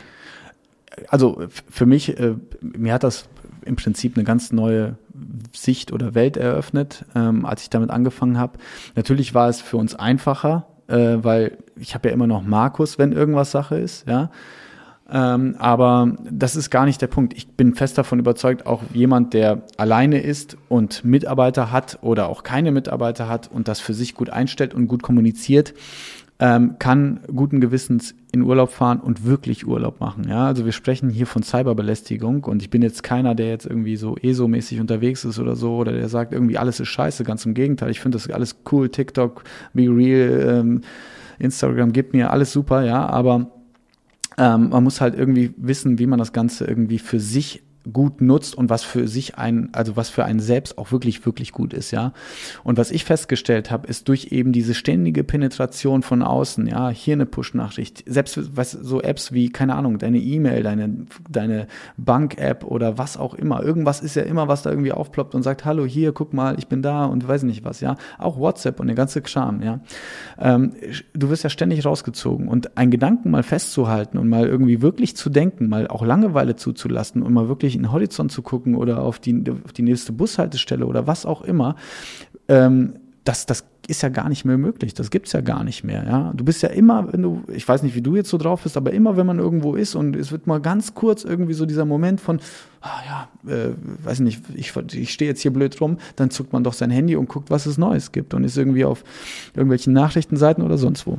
Und das ähm, habe ich irgendwie relativ früh für mich erkannt, dass mir das nicht gut tut. Und wie gesagt, ich bin jetzt nicht so einer, der dann da irgendwie äh, dazu neigt, irgendwie äh, schwermütig zu werden oder depressiv oder sowas, sondern ich habe einfach nur gemerkt, okay, ähm, was ist denn, wenn ich das Ganze mal einfach weglasse und tatsächlich auch keine andere Möglichkeit habe, als mir die Landschaft und die Leute anzugucken und mir einfach mal mich berieseln zu lassen.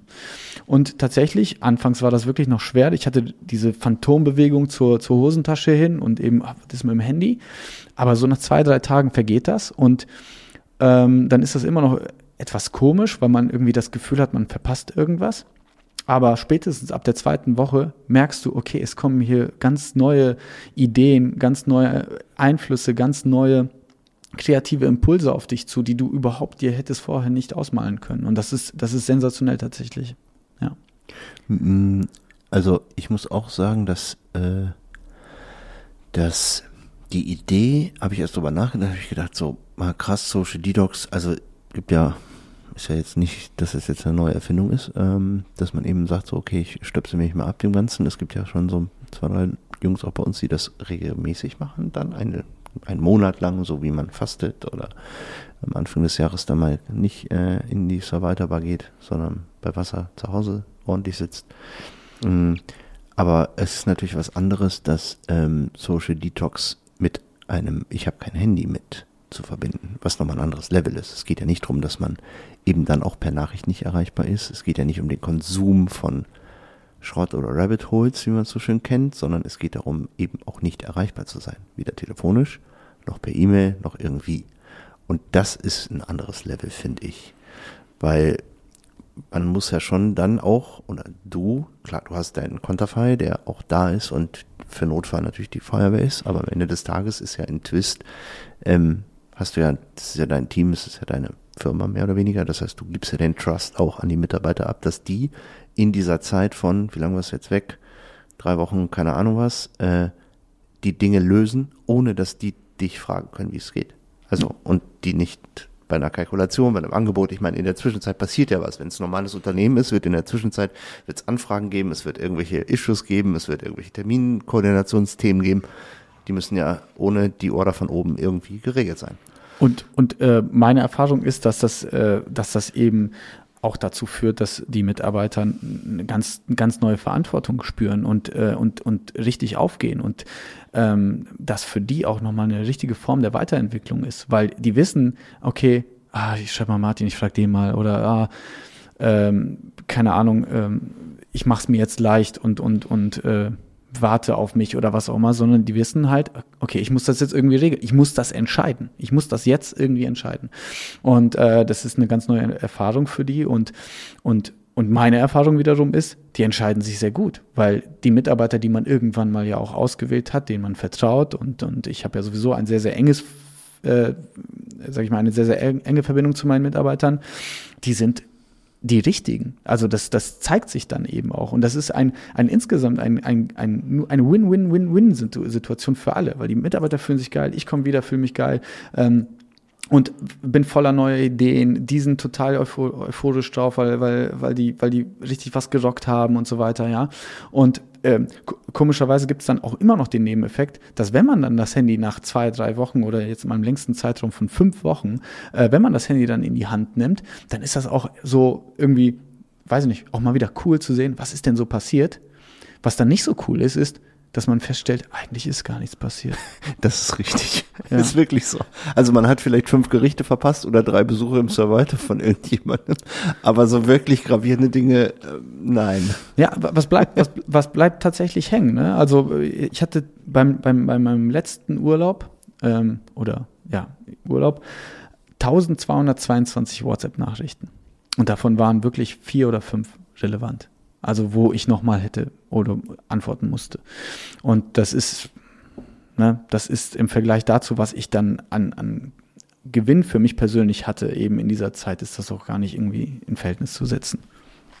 Da gebe ich dir recht. Also ich kann auch nur ähm, die Erfahrung teilen, weil nachdem du das gemacht hast, hatte ich letztes Jahr ein ja, herausforderndes Jahr, viel Arbeit, tralala, wenig Urlaub, wie man das so kennt und habe dann irgendwann gesagt, so kurz, so Familie, so, ja, hm, hm, hm, äh, Weihnachten, alles schön. Und habe ich gesagt, so, okay, und du, was ich mir schenke? Also ich habe mir nichts, meiner Frau, wir haben uns nichts geschenkt, wir haben gesagt, so, wir schenken uns Auszeit. Und wir sind einfach in die Bretagne gefahren. So, 27 kurz entschieden, hingefahren und so für 10, 14 Tage, na, 11 Tage. Ähm, und ich habe dabei entschieden, ich mache das mal genauso wie du und habe wirklich mein Handy ausgestellt, alle Apps gelöscht, und ich war für meine Mutter erreichbar für Notfall, aber das lag auch nur im Zimmer. Also ich habe das auch nie angepackt. Also so. Natürlich war meine Frau, die ja mein Konterpart ist quasi, zu dem, was du mit deinem Cousin hast, die war noch immer erreichbar und so die Feuerwehr quasi. Aber Ich habe nichts gemacht. Ich habe nicht gearbeitet. Ich habe wirklich mal die Auszeit genommen und bewusst mit den Kindern die Zeit verbracht, bewusst spazieren gegangen, habe mal geguckt, wie so die Fischer ihre Boote entladen. Die ersten zwei Tage kam ich mir vor wie so ein Freak, mhm. weil, weil wenn, wenn man mal drauf achtet, liebe Leute, ich nur eins, wenn ihr jetzt gleich das gehört habt, egal wo ihr jetzt gerade seid, und danach die nächste Stunde, nehmt ihr mal den Fokus darauf, wie oft Leute in eurem Umfeld mit Handy da sitzen. Dann fällt euch das erstmal auf. Wenn man das bewusst nicht macht über eine gewisse Zeit, dann fällt das noch mehr auf und du denkst dir irgendwann, in was für einem Film bin ich denn hier überhaupt, dass Leute in Café, ich habe in Restaurants mit meiner Familie gesessen und wir waren die einzigen vier, die sich unterhalten haben und alle anderen im gesamten Restaurant haben ein Handy in der Hand gehabt. Ja. Auch wenn die nicht alleine waren, auch wenn die mit vier Leuten am Tisch saßen, haben die mit einem Handy in der Hand beim Essen auf das Essen gewartet. Geil. Und ich habe mir gedacht, Alter, wie krass. Aber die haben wahrscheinlich gedacht, was ist das für eine Familie, die da sitzen? Das sind Freaks, mhm. Mörder, keine Ahnung was. Ja. Die haben kein Handy in der Hand. Was ist mit denen verkehrt? Ähm, und am Ende des Tages kommst du nach Hause und dann machst du das irgendwann an und dann teile ich das, was du gesagt hast. Du denkst, Junge, es muss alles passiert sein. Aber was soll in elf Tagen passieren? Ganz ehrlich, in der Welt. Du hast irgendwie zwei Essen verpasst, vier Geschenke, äh, so. Ja. That's it. Es ist wirklich nicht so wichtig, was, was da draußen passiert, aber es ist doch wichtig, was mit einem selber passiert und, und was man alles schaffen kann, wenn man, wenn man sich, wenn man sich wirklich konzentriert. Ne? Also ich habe mal gelesen, ähm, auch, weißt du, Instagram ist ja so eine, so eine, so eine Hölle eigentlich. Ne? Du bist dann da unterwegs und dann, dann siehst du irgendwie nur die geilen Bilder, nur die geile Zeit. Voll. Und, ähm, und weißt du, was das ist? Das ist, Vergleichen ist der Tod der Freude. Wo ist denn die eigene Freude? Du hast gerade deine Kinder erwähnt. Wie geil ist das bitte, wenn du elf Tage irgendwie siehst, wie die da irgendwie Spaß haben, mit denen irgendwie interagierst und einfach irgendwie eine gute Zeit hast. Und, ähm, und das kannst du nicht, wenn du bei Instagram siehst, wie, weiß ich nicht, Model XY da irgendwie wieder irgendwo, weiß ich nicht, in den Pool springt oder so, keine Ahnung. Naja, ja. FOMO ist halt der Trigger, ne? Klar. ja, ja und, und da muss man, ich glaube, ich glaube, für sich selber, also jeder kann das ja machen, wie er möchte, aber da muss man für sich irgendwie ein System entwickeln. Muss ja nicht sein, dass es irgendwie das Handy weg ist oder sonst was. Meine, am Ende kann ja, kann ja jeder selber machen, was er möchte, klar. Aber äh, ich glaube, jeder muss sich vielleicht dessen ein bisschen bewusster werden irgendwie. Weil, ähm, weil geil ist das eigentlich alles nicht. Ne? Gebe ich dir recht. Ähm, und und äh, vor allen Dingen auch das mal auszuprobieren. Also die Entscheidungsgewalt hat jeder für sich. Wir sind alle erwachsene Menschen oder die meisten Zuhörer sind erwachsene Menschen, die können machen, was sie wollen, das ist alles cool. Ähm, ich sage ja auch nicht, dass das eine, das eine zu tun heißt, das andere zu lassen. Natürlich bin ich da unterwegs, natürlich schreibe ich mit meinen Talenten, natürlich irgendwie bewege ich mich auch in diesen Rabbit Holes den Tag über. Aber es ist schön, die Erfahrung gemacht zu haben, wie es ist, wenn man das gar nicht hat und wie man auch das Vermissen nicht mehr so hat. Und auch in einem anderen, also ich bin in eine andere Bewusstseinsebene gekommen, also jetzt, jetzt, jetzt, jetzt nicht klangschallmäßig, sondern einfach, ich habe bewusster den Tag gemacht. Also ich habe das, ich habe genossen, da meinen Kaffee zu trinken, auch mal eben Langeweile zuzulassen, wie du so schön gesagt mhm. hast, oder zu sagen so, Leute, mir ist langweilig äh, mit den Kindern so, ähm, holen wir das Spiel raus und dann irgendwie eine Runde ohne zu zocken, mal eben so zwischen Kaffee und Aufstehen, so nach dem Motto, das, das hat nochmal auch die Familie nochmal zusammengebracht, weil wir, das war dann irgendwann ein Ritual. Ja. So, bevor, jetzt kommt Langeweile auf, okay, hol die Karten raus, wir zocken eine Runde. Ja, und das ist halt miteinander Interaktion, Lachen, und nicht einer guckt TikTok, einer Be Real, einer das. So. Ja. Und das muss ich sagen, ähm, das war ein, ein sehr guter Impuls, den ich angenommen habe, der auch auf jeden Fall für dieses Jahr wieder ansteht. Also das ist etwas, was ich wiederhole. Also wenn ich im Urlaub bin, werde ich dafür sorgen, dass andere den Hut aufhaben und ich bin nicht erreichbar und äh, dann ist mir auch egal, ob keiner mitbekommt, ob ich irgendwo am Strand sitze, weil dieses Posten, tralala, das vermisst man nach zwei Tagen auch ehrlicherweise nicht mehr, sondern es ist eher so, guck mal, was ich hier habe und keiner weiß, dass ich es habe, ist noch viel geiler, finde ich. Total. Also ich, du, du, machst es ja für dich und nicht für andere. Weißt du, das ist doch, ähm, und am Ende, das ist eh doch alles egal und irgendwie vergänglich, was bei Instagram irgendwie passiert. Sowieso 24 Stunden und die Story ist vorbei. So. Ja, stimmt. Ja, ja. What's Ende. the story? What's the story? Next story. ja. ja, auf jeden Fall. Aber du hast nicht nur das äh, als Impuls, sondern ähm, du hast mir auch erzählt, dass du früh schlafen gehst. Warum? Oh Gott, es wird jetzt äh, echt die längste Folge, glaube ich, langsam, aber ich äh, äh erzähle es dir gerne, also für alle, die es interessiert. Es ist so, dass, ähm, dass ich, äh, ich hole ein bisschen aus. Ich habe irgendwie schon seit zwei Jahren irgendwie das Gefühl gehabt, ich möchte mal für längere Zeit weg. Dieses ohne Handy wegfahren war ja sowieso immer schon dann mein Ding, aber ich wollte mal wirklich für eine längere Zeit weg und äh, mal komplett restarten, ja, und habe mir da aber auch gar keine eigenen Regeln gemacht, wie das aussehen soll. Nur ich habe mir gedacht, ich will mal den ganzen sag ich mal, dreckigen Januar, der grau ist, der kalt ist, ich will den einfach nicht in Deutschland erleben. Das war so dieser Grundplan und da habe ich zwei Jahre darauf hingefiebert und mir das dann so eingestellt, wie du so schön gesagt hast, ne, alles geguckt, dass das irgendwie so sich fügt. Und ähm, bin dann äh, bin dann nach Thailand äh, mit meiner Freundin und ähm, und sie hat dann dort noch gearbeitet und ich hatte wirklich nichts, kein Laptop, kein Handy, kein gar nichts. Ich habe Bücher mitgenommen, ich habe gelesen, ich habe Sport gemacht und so weiter und so fort.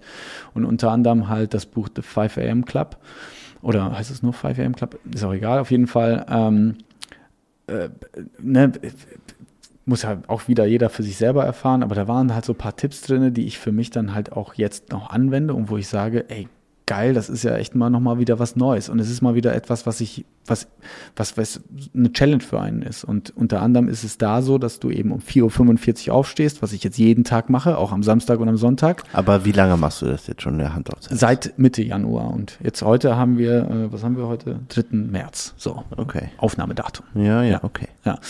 Und ähm, ja, seit Mitte Januar mache ich das. Und ähm, klar, äh, in dem Buch steht auch, um sich eine etwas anzugewöhnen, braucht es 66 Tage. Also ich bin noch nicht so weit, ja. Aber ähm, ich kann jetzt schon sagen, das, was ich da an Erkenntnissen für mich gewonnen habe und an, an Power, an neuer Kreativität für mich gewonnen habe, ist enorm. Ich habe das dann noch mal ein bisschen für mich erweitert. Es ist tatsächlich so, dass ich jetzt diese handylose Zeit noch mal ein bisschen für mich weiterentwickelt habe. Und zwar nutze ich mein Smartphone nur noch in der Arbeit und es bleibt in der Arbeit und wenn ich dann da rausgehe, habe ich ein Nokia, so ein altes, so einen alten Knochen. Ähm, wo ich dann auch nur telefonisch erreichbar bin. Also wo ich kein WhatsApp drauf habe, wo ich kein Instagram drauf habe und so weiter und so fort. Warum? Weil ich zu Hause eben Zeit haben möchte, irgendwie nochmal zu lesen oder irgendwie mit meiner Freundin was zu machen, was zu kochen oder halt einfach irgendwie ich zu sein und eben nicht cyberbelästigt zu werden. Das Aber wie stimmst du denn dann Termine ab? Das, das also jetzt mal wirklich ohne Scheiß, ist ja nicht wie früher so. Ja, äh, Martin, kommst raus zum Spielen, ja, wir treffen uns am Bolzplatz. Das ist bei so. mir immer noch so. Ja. okay, Punkt für dich. Aber wenn du jetzt an so einem Abend unterwegs bist und keine Ahnung, so, ja, okay, lass uns gleich nochmal schreiben, bla bla, irgendwie so, da musst du ja immer einen bei dir haben, der dann für dich das quasi, der ist ja dann dein Handy. Ja, also es, es ist so, ähm, wie gesagt, wenn ich Termine habe, wo ich weiß, da muss ich abends noch hin oder so, ne, dann kann es auch schon mal vorkommen. Man muss sich ja nicht selber geistern, dass man das iPhone dann nochmal mitnimmt. Aber ähm, es ist so, dass ich halt tatsächlich hergehe und, und sage, mein, meinem engsten Kreis, hey, ihr wisst, ich bin abends halt nur noch telefonisch zu erreichen. Es ist doch sowieso schöner irgendwie gefühlt die, die Stimme auch des anderen zu hören. Und wenn irgendwas ist, dann lass uns kurz telefonieren, ich komme dahin und so weiter. Und dann passt das doch. Und das funktioniert tatsächlich. Also man, man hat so diese Sperre im Kopf. Ich weiß ganz genau, was du meinst. Dass du denkst, ey, das geht doch nicht, wenn jetzt irgendwie über WhatsApp jemand schreibt, ey, wir gehen jetzt dort und dorthin und man bekommt das nicht mit oder so. Ja, das denkt man sich, the worst case. Aber das passiert nicht. Also zumindest bis jetzt noch nicht kann auch mal sein, dass ich irgendwo stehe und dann ist da niemand mehr, weil die Leute weitergezogen sind oder sonst irgendwas. Aber ich habe ja dann immer noch ein Telefon und kann dann ja auch anrufen. Also es ist alles nicht so kompliziert, wie man sich das eben vorstellt. Ja, man muss es nur wollen oder mal machen. Ne? Genau. Und, und auch da ist wieder der Effekt, ne? Du bist halt viel mehr im Moment, weil wer kennt das nicht? Also wir sind alle ja irgendwo Suchtis, sage ich mal, mit diesen scheiß Knochen, ja. Und ähm, es ist tatsächlich so, dass, dass, dass du ja auf Partys auch ganz oft Leute siehst, die eigentlich sich unterhalten könnten mit anderen und wieder neue Impulse gewinnen könnten und stattdessen aber irgendwie mit ihrem Handy beschäftigt sind. Ja, ja, klar. Das, ich meine, das, das ist, ja jeder von uns. Das ja, ist das alles nicht neu und das hört man ja auch schon aus vielen verschiedenen Ecken, aber ähm, es ist gerade etwas, was ich jetzt gerade an meinem eigenen Leib erlebe und, und, und äh, gerade sehr überzeugt bin von, dass es auch gut ist tatsächlich. Und für, vor allem für Menschen, die Stress empfinden, vor allem für Menschen, würde ich sagen, die, die irgendwie den Hang dazu haben, irgendwie frustriert zu sein, weil sie nicht das Gefühl haben, ich komme irgendwie nicht weiter oder sonst irgendwas. Ja, das ist das, das ist das Gefühl, weil es hier gebündelt wird irgendwie in der App, weil du siehst, alle ballern halt. sind wir wieder da sind wir wieder beim Ballern. Ja. Alle ballern. Alle ballern, ja, und, äh, und du bist nicht dabei. Aber das, das stimmt, das stimmt alles nicht. Ja, stimmt, das ist schon viel Show-Effekt, ne? Ja. Und ähm, Deine These geht sogar weiter. Du sagst, dass äh, irgendwann die Generation, also quasi meine Kinder oder unsere Kinder, ähm, das ablehnen werden. Ich, also ich äh, bin ja auch bei TikTok, ja, und äh, ich sehe auch jetzt schon erste Trends, dass in der Gen Z, dass die Leute sagen, hey, also die sagen ihrem eigenen Publikum, die das auf dem Smartphone konsumieren, hey Leute, nimmt man, äh, nimmt man ein Club-Handy mit, ein Ericsson altes oder sonst irgendwas. Und äh, ich glaube, das hat einmal den Grund aus so Vintage-Gedanken her, ja, also dass man sagt, ey, ist doch voll geil, so ein altes Klapphandy wieder zu haben, was irgendwie cool aussieht, ne? Und äh, ich glaube, der andere Gedanke ist tatsächlich, dass die, dass die eben genau den gleichen Need sehen, dass man sagt, ey, wir sind hier irgendwie alle zusammen und was haben wir heute Abend mitgenommen? Ja, jeder war für sich irgendwie und hat hier irgendwie rumgedaddelt und klar gab es vielleicht den einen oder anderen lustigen Moment, aber am Ende des Tages hätten wir doch viel mehr Zeit gewinnen können miteinander irgendwie coole Zeit, die jetzt halt irgendwie partiell eben in diese Kiste geflossen ist. Ne? Ich bin jetzt voll hier Hate Speech mäßig. Ey, nee, das soll ja geil. nicht so sein. Nee, nee, es ist nur eine Facette von Leben, Welt, was auch immer, ähm, die jetzt hier quasi Kauft euch Smartphones. Kauft euch Smartphones. die neuesten Modelle. Die neuesten Modelle, ja. Ja. Nee, ist ja, ist ja, ist ja okay. Aber so, jetzt stehst du um 4.45 Uhr auf. Ja dann erstmal Kaffeestuhlgang dies, das oder was? Also ich meine, das ist ja, ist ja schön, dass du so früh aufstehst, aber was, warum? Super strukturiert. 4,45 aufstehen, dann sofort hinsetzen, das ist sehr wichtig, weil sonst döst man wieder oder hier Snooze und so ein Kram, sofort hinsetzen, Licht an, was trinken, klarkommen, weil man braucht ein bisschen, dann ab 5 Uhr Yogamatte, Yoga machen, dann äh, Seven Minutes Workout. Das stand nicht im Buch, das habe ich für mich erfunden. Da gibt's jeden Tag ein anderes Workout. Du brauchst keine Geräte. Du kannst das mhm. ohne Sportklamotten machen. Bis 5.20 Uhr. Ab 5.20 Uhr pla planst du deinen Tag. Dann bist du fertig und legst dich wieder hin. Nee, dann, dann, dann planst du deinen Tag bis 5.40 Uhr und von 5.40 Uhr bis 6 Uhr liest du noch ein gutes Buch. Und das ist genauso getaktet. Und im Prinzip stehst du dann ab 6 Uhr wirklich auf oder machst deinen Tagesplan, ja. Ah, den hast du vorher schon gemacht. Äh, beziehungsweise machst deinen normalen Tag, das meinte ich. Also dass du, so. dass du, dass du dann duschen gehst, frühstücken gehst. Dann drückst du Snooze. nee. Also es ist, es ist, es ist krass und es kostet auf jeden Fall Überwindung. Aber ähm, ich bin, ich bin, ich bin wacher, ich bin produktiver, ich bin, äh, ich, ich floriere mehr, ich bin irgendwie insgesamt kreativer und es macht einfach mega Bock und es ist schwer sich vorzustellen, dass das so sein kann, aber ähm, dadurch, dass du halt wirklich ähm, total strukturiert bist und dich erstmal physisch irg irgendwie äh, beschäftigst, beschäftigst, dann irgendwie mit dem Kopf beschäftigst, ähm, dann hast du schon so viel gewonnen für den Tag und dann kannst du halt starten und bist äh, topfit. Das ist jetzt meine erste Erkenntnis daraus. Ja. Aus den äh, bisherigen äh, vier, sechs, sechs Wochen ungefähr, ne? Ja, ungefähr. Ungefähr, okay. Und, äh, und dafür zieht man dir aber auch um 22 Uhr, spätestens 21 Uhr den Stecker. Ja, schon, tatsächlich. Also, also weil ähm, geht ja nicht anders. Irgendwie so sechs, sieben Stunden können jetzt alle sagen, ja, ich schlafe nur zwei, so wie irgendwelche Halbgötter, aber kann man, ich, bei mir geht das nicht. Kann man auch machen, kann ich auch nicht. Ähm, es kommt ja jetzt noch dazu, ne, das wird ja richtig freakig jetzt. Ich habe ja auch zu Hause jetzt komplett auch meinen Fernseher ab, äh, abgeschafft. Ja, also ich habe äh, nichts, was ich auch noch abends gucken kann oder sowas. Ich lese dann auch noch mal was oder oder ähm, leg mich dann relativ früh schlafen, weil ja, wenn jetzt nicht Wochenende ist und irgendwie Leute unterwegs sind oder ein Beyond Boys Event oder was, zum Beispiel, ähm, dann ähm, ja, dann dann ist es auch dann ist es auch gut. Also dann, dann passt es auch, ne? Dann gehst du dann wirklich so um 9 Uhr pennen. Klingt jetzt aber komisch. Ich bin mal gespannt auf den Sommer, wenn noch alles hell ist. ja. Alle draußen so, yeah, also, und er so, ja, ich leg ja. mich hin. Aber, ähm, aber ja, das, das passt gerade, ja, tatsächlich. Ja, ich finde es mega spannend, das auch über eine gewisse Zeit mitzuverfolgen, ob das denn, äh, wie das funktioniert und ähm, das mit dem Fernsehen abends nicht so sinnlos zu konsumieren.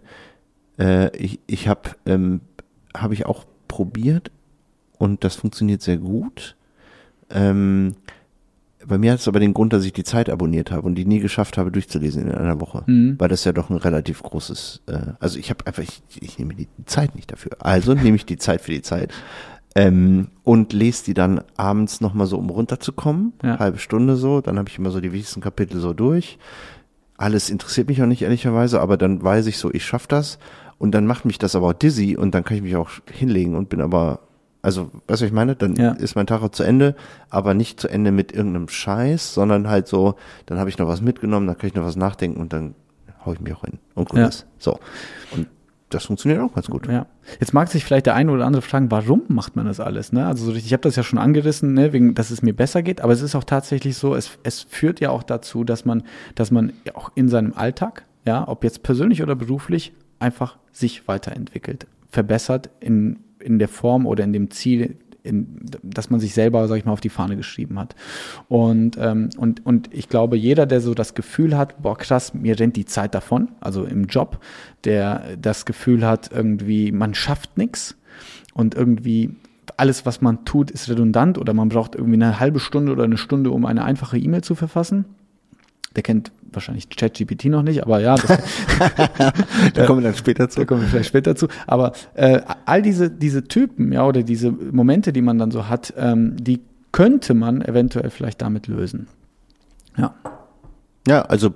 Also mit dem, mit dem frühen Aufstehen und sich konzentriert, fokussiert hinsetzen, Tagplan und, und äh, ja, angehen. Also ich habe das mit dem frühen Aufstehen, mit dem Sport und mit dem Yoga und so. Ich habe es versucht. Gott sei Dank habe ich mir die Hand gebrochen. Ich kann jetzt keinen Sport machen. Also Yoga geht auch nicht und um fünf Uhr da rumsitzen und Kaffee trinken ist einfach sinnlos. Ich werde wieder darauf zurückkommen und zwar ab dem neunten Vierten. Da wird mir das hier wieder abgenommen und dann kann ich wieder mich bewegen und dann gehe ich wieder hin zurück. Ich habe das, ich, Sehr cool. Ich habe ehrlicherweise dieses 4.45 Uhr nicht gemacht. Das war mir zu früh, das kann ich nicht. Aber ich habe äh, 6 Uhr aufstehen, also bis 7 Uhr. Also bei uns ist der Tag so getaktet, dass ich quasi bis 7 Uhr, wenn ich um 6 aufstehe, bis 7 Uhr meine Zeit habe, dann geht wirklich der Wecker, damit die Kinder rauskommen und so weiter. Ja. Und in diese Stunde habe ich halt genutzt für eine halbe Stunde Sport und eine halbe Stunde Tagesplanung und so nochmal in, in ein Buch rein oder in, in Impuls mitnehmen. Ja. Diese zwei Sachen. Also ich habe nicht drei gemacht, sondern nur zwei Sachen. Halbe Stunde Sport, halbe Stunde was für den Kopf. Und dann habe ich die Kaffeemaschine angemacht. Und das hat super geil funktioniert, ehrlicherweise. Ja, aber wie geil ist das, selbst wenn du nur eine Sache mitnimmst oder eine Sache für dich entdeckt, das kann ja auch etwas sein, was jetzt gar nicht hier genannt wurde. Wenn du eine Sache nur verbesserst für dich selber, was dir gut tut, dann ist das doch, ist das doch super, super geil. Und, ähm, und ich, ich bin halt schon, glaube ich, kompetitiver Typ, heißt das so, ja. Mhm. Also auch mir selbst gegenüber und äh, wir alle haben ja diese Neujahrspläne, äh, ja. Ich höre ja, auf mit meistens, Rauchen ja, ja. oder ich fange an mit Trinken oder ja, was auch, ist auch gut. ja, ähm, so und und ich habe gedacht, ey, dieses Jahr ziehst du jetzt mal durch, ne? Ja, ich meine, ist ja gut, äh, das zu machen. Also wie gesagt, ich habe, ähm, wir haben uns ja da bei einem bei einem Event getroffen, als du das erzählt, habe ich gedacht, so, ey, was für eine Oberscheiße, der da jetzt angefangen hat. Aber ich habe mir gedacht, okay, jetzt guckst du diese Scheiße mal an, ob das was bringt. Ich muss sagen, das mit dem Morgens, ähm, das hat mir schon was gebracht, eben deswegen, weil, also ich würde jetzt nicht jeden Tag das Gleiche machen, sondern ich habe halt mal eine halbe Stunde Yoga gemacht. Am, am nächsten Tag, ich habe so, ein, so eine Rudermaschine, eine halbe Stunde Rudern. Also ich habe jeden Morgen irgendwie was anderes gemacht, aber immer diese halbe Stunde genutzt. Und ähm, dann war ich schon so, dieses, was man sonst, ich weiß nicht, vielleicht der ein oder andere Zuhörer kennt das, du hast so einen Tag, der ist so getaktet und du denkst so, Familie, Beruf, Firma, tralala, Social Events und so, wie kriege ich jetzt nochmal für mich so eine halbe Stunde laufen oder so, wie kriege ich das noch in den Tag irgendwie rein? Und dann kommt so ein Moment, wenn ich denke, so abends, ja, machst du es halt später, mhm. dann machst du es nicht, weil irgend, irgendeine Scheiße wieder passiert ist oder irgendwas verzögert sich und mhm. dann kommt das an den Tag nicht. Und ich habe gelernt, wenn du das morgens machst, hast du da schon Haken dran. Und das ist ziemlich geil für den Tag, weil du weißt einfach, ich habe schon eine halbe Stunde mich bewegt ähm, oder mich gestretcht oder was auch immer. Und ich habe schon mal meinen Plan für heute, wo so die Reise hingeht. Was will ich erreichen? Was ist so ein Target, der heute auf meiner To-Do-Liste ist? Ich habe mir auch die Pain-Punkte so aufgeschrieben. Also wo liegt so ein Scheißhaufen heimlich rum? So ein mhm. Elefant im Raum, der mhm. unbedingt weg muss. Und der war oben auf der Liste, weil ich gesagt okay, das ist das Erste, was ich heute erledigen muss, ist so ein Scheiß, den Painpoint einfach weg, damit der Tag besser wird. Und das hat mir geholfen, weil da hast du halt morgens schon mal noch einen anderen Modus für, weil du nicht in diesem, du, du kommst nicht aus dem Tag in so Kaffee, Kinder wegbringen, tralala, und dann bist du im Büro und dann musst du einen klaren Kopf erstmal fassen, so, wo geht denn heute der Tag lang? Und dann fängt der, bist du aber schon mittendrin eigentlich. Ja, fremdgesteuert. Genau. Und das war in, in diesem Bewusster morgens, das runterzuschreiben und den Tagesplan zu machen, ähm, hat sich für mich gut angefühlt, weil du halt noch nicht die Einflüsse von außen hast. Also ja. Handy angepackt oder so habe ich eh um die Uhrzeit noch nicht. Man muss das ja dann schon bewusst machen, ne? Also ja. kannst du nicht vorher eine halbe Stunde Instagram checken und dann. Ja, absolut. Im besten Fall, wenn du es gar nicht da hast. Aber nochmal für die Zuhörer, wir sind keine Coaches oder irgendwelche Auf Gurus oder sonst irgendwas, bitte nicht falsch verstehen. Es ist einfach nur tatsächlich etwas, was wir jetzt gerade äh, für uns Ausprobiert haben. entdeckt haben, oder ausprobiert richtig. haben. Ich Ja. habe es jetzt mal ausprobiert und äh, ja, ich steige in den Club wieder ein, wenn mein Gips hier weg ist. Sehr cool. Ähm, ja, B-Boys, du bist da auch am Start. Ja, Und zwar immer. und sehr glücklich. Geil. Also ich, ich feiere das total. Ähm, der Name ist komisch, wenn ich den, wenn ich den irgendwie Leute Ja. das erste Mal immer erkläre. Ja. Ich bin von dem B-Boss. Oh, hallo. Ja. Hi. Ja. Ja. ähm, aber ähm, ja, total cooles Netzwerk. Ich kam über Michael Güth rein, der glaube ich hier auch schon zu Gast war und über Jan Wischermann. Mhm. Und, ähm, und ähm, Also Michael war noch nicht zu Gast. Ähm, Michael war nicht zu nein, Gast? War, ne- war noch nicht zu Gast. er muss unbedingt Der hat immer neue Baustellen. Immer wenn ich sage, machen wir was, ja, äh, nee, äh, ich mache gerade dieses, das können wir später drüber. Ja. ja.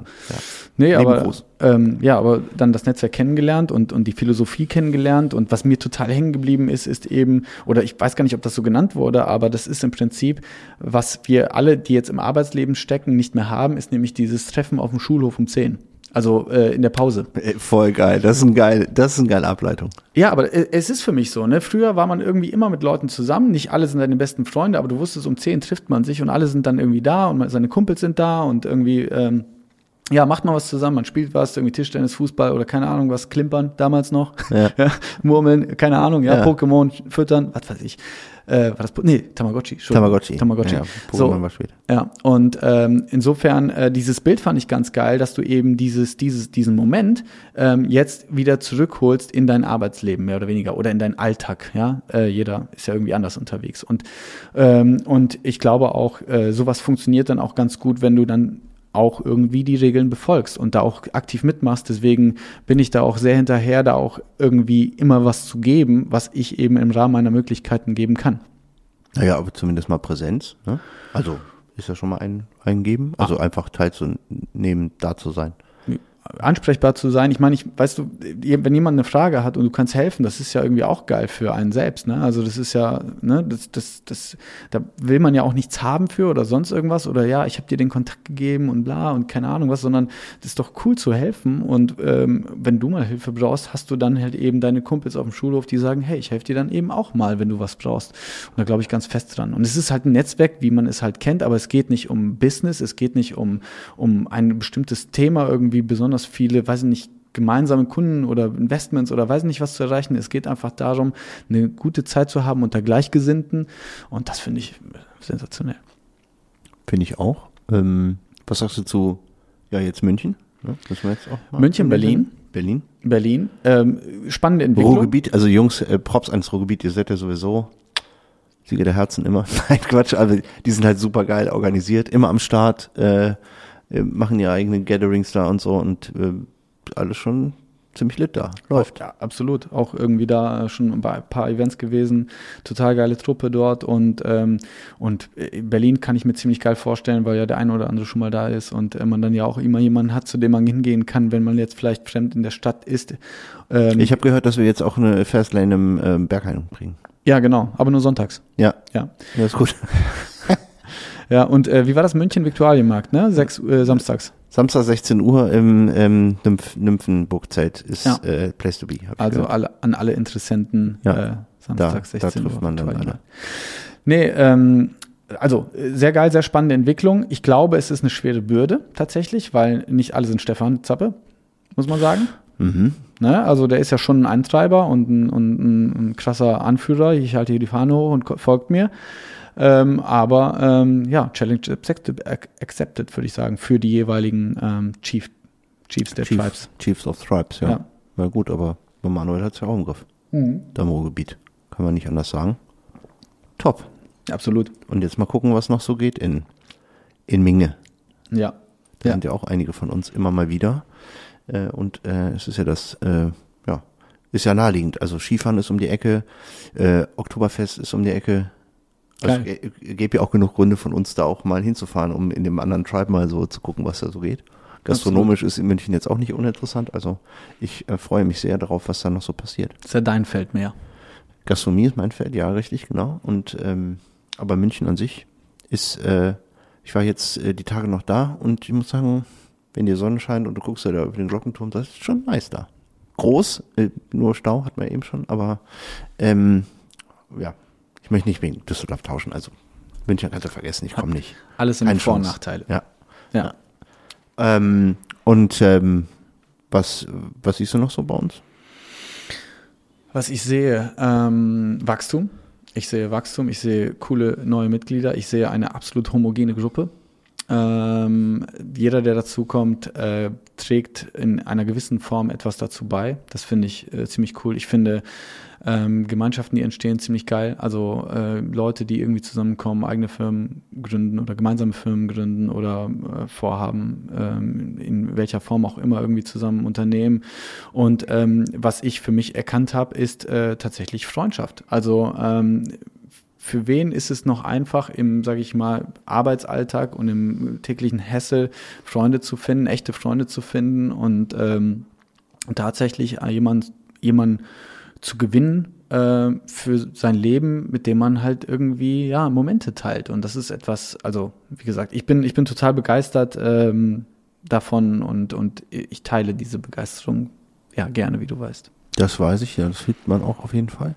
Finde ich auch gut. Und Freundschaft gewinnen. Also wir haben ja auch Leute, die ähm, quasi woanders herkommen und man muss ja vielleicht auch den Zahn der Zeit ziehen. Wir sind eben nicht mehr im Schulalter, äh, wo man jetzt äh, auf ein, garantiert quasi um 10.15 Uhr irgendjemand trifft am Schulhof. So, die Zeiten sind ja vorbei. Und es gibt ja Leute, die hier zu uns gekommen sind. Ähm, Basti zum Beispiel, der, ähm, der mir gesagt hat, ich finde das hier mega geil, weil das, äh, das Mindset stimmt. Ähm, es ist das, was ich gesucht habe, nämlich ähm, natürlich auch ein, ein Door-Opener für das eine oder andere, aber einfach auch Leute, die, ähm, die da sind. Und ähm, wenn du, keine Ahnung, mit Mitte 30, Ende 30, was auch immer, oder Anfang 30, äh, jobmäßig einfach in eine komplett neue Stadt kommst und da gar keinen Anlaufpunkt hast, äh, you're welcome. Also geht ja bei uns auch, hat man ja gemerkt, dass einige dadurch ähm, eben hier noch schneller ankommen in einer Stadt wie Düsseldorf und dann dadurch auch Freundschaften sich entwickeln. Ne? Ist ja, Ja. auch ein Nebeneffekt. Ja, es, es hat in einer gewissen Form etwas echt Romantisches tatsächlich, auch wenn das jetzt irgendwie pathetisch klingt, aber es ist, äh, es ist in, in ich, ich finde es wirklich cool, als, als Stefan mir seine eigene Story erzählt hat, wie er dazu gekommen ist und wie sich das alles entwickelt hat, habe ich gedacht, das ist ja wie, das ist ja wie in einem Film, weil es ist ja nicht so, dass es absolut von vornherein professionell aufgebaut wird und Null. man, man das Gefühl hat, okay, alles klar, das ist jetzt das neue BNI, ich weiß nicht, ob du das kennst, irgendwie Business Ne- Network International heißt das, glaube ich, ja, was ja ein ähm, weltweites äh, Konstrukt ist, sondern das ist echt etwas, was entstanden ist auf der Kirmes, sage ich mal. Da war ich ja leider selber nicht dabei, aber was sich anhört wie eine Story, ja, das ist irgendwie filmreif, ne? Ja, schon doch. Ja, auf Ja. jeden Fall. Und daraus, naja, irgendwann muss man dann die, diese Romantik und diesem lockeren Biertrinken auch mal einen professionellen Unterbau bieten. Ähm, aber das, ähm, da sind wir dran. Das entwickelt sich ja auch. Ja, das ist schon jetzt auf einem sehr guten Niveau, wie ich finde. Finde ich auch. Was, ähm, was hast du für einen Tipp? Also so als, ich glaube, wir haben jetzt so ziemlich unsere Themen durch. Wenn du nichts mehr hast, dann würde ich zu dem übergehen, was die Mitnahme ist. Also wer bis hierhin durchgehalten hat, vielen Dank. Danke, danke, ja. Ähm, und jetzt gibt's noch von Ma- Martin Moron noch den Abschluss, den Tipp des Tages. Boah, der jetzt kündigst du das aber wirklich groß an. Ich habe im Prinzip, glaube ich, ja schon ein bisschen was erzählt. Naja, was, dieses 5 ne? Uhr früh aufstehen, Ja. da, das sind ja schon mal Tipps, das ist ja schon mal mitgenommen. Also Ja. vielen Dank dafür.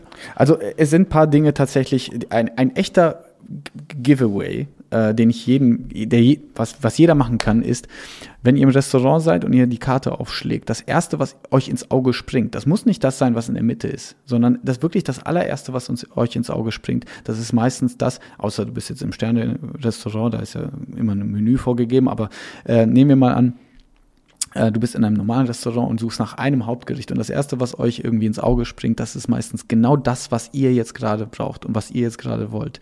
Und wenn ihr das dann nehmt, auch wenn ihr sagt, ja, jetzt der Caesar Salad, soll ich den jetzt tatsächlich nehmen oder will ich lieber das Rumsteak? Keine Ahnung. Ja, bleibt bei dem Caesar Salad, was euch als erstes ins Auge Echt? Das habe ich noch nie, habe ich noch nie drüber nachgedacht. mach das mal und du wirst niemals enttäuscht sein. Du wirst niemals enttäuscht sein. Das ist mein absolutes, äh, mein, mein Giveaway. Das heißt, das, was dir ins Auge springt, das ist der Heeper, der dich inter, äh, Unterbewusstsein einfach eigentlich schon dahin lenkt und du dann nur das überdenkst quasi in das, der Entscheidung? Das, das Überdenken ist tatsächlich nicht Nee, also nicht notwendig. Du, du hast es gesehen, du hast ge genau gesagt, da ist, Hyper ist da drauf und du hast da jetzt gerade Bock drauf, auch wenn du es gar nicht weißt. Was mich auch dazu bringt, eben achte auf deinen Bauch, auf dein Bauchgefühl. Ja, es ist natürlich gut, einen, einen weisen und, und wachen Kopf zu haben, aber achte auf dein Bauchgefühl. Ja, ähm, was auch immer ein guter Tipp ist, jede Idee zu 100 Prozent verfolgen. Auch so irgendwie komisch das klingt, aber wenn du irgendwie so eine Idee hast, die sehr abwegig ist, versuch sie zu verfolgen. Das ist das ist unheimlich geil und unheimlich, ähm, hat einen unheimlich hohen Lerneffekt. Und das Letzte, was ich äh, noch vielleicht geben kann, ist, äh, du bist auf der richtigen Spur, wenn alle dir bescheinigen, dass du, dass du bescheuert bist. Ja. Die ist gut.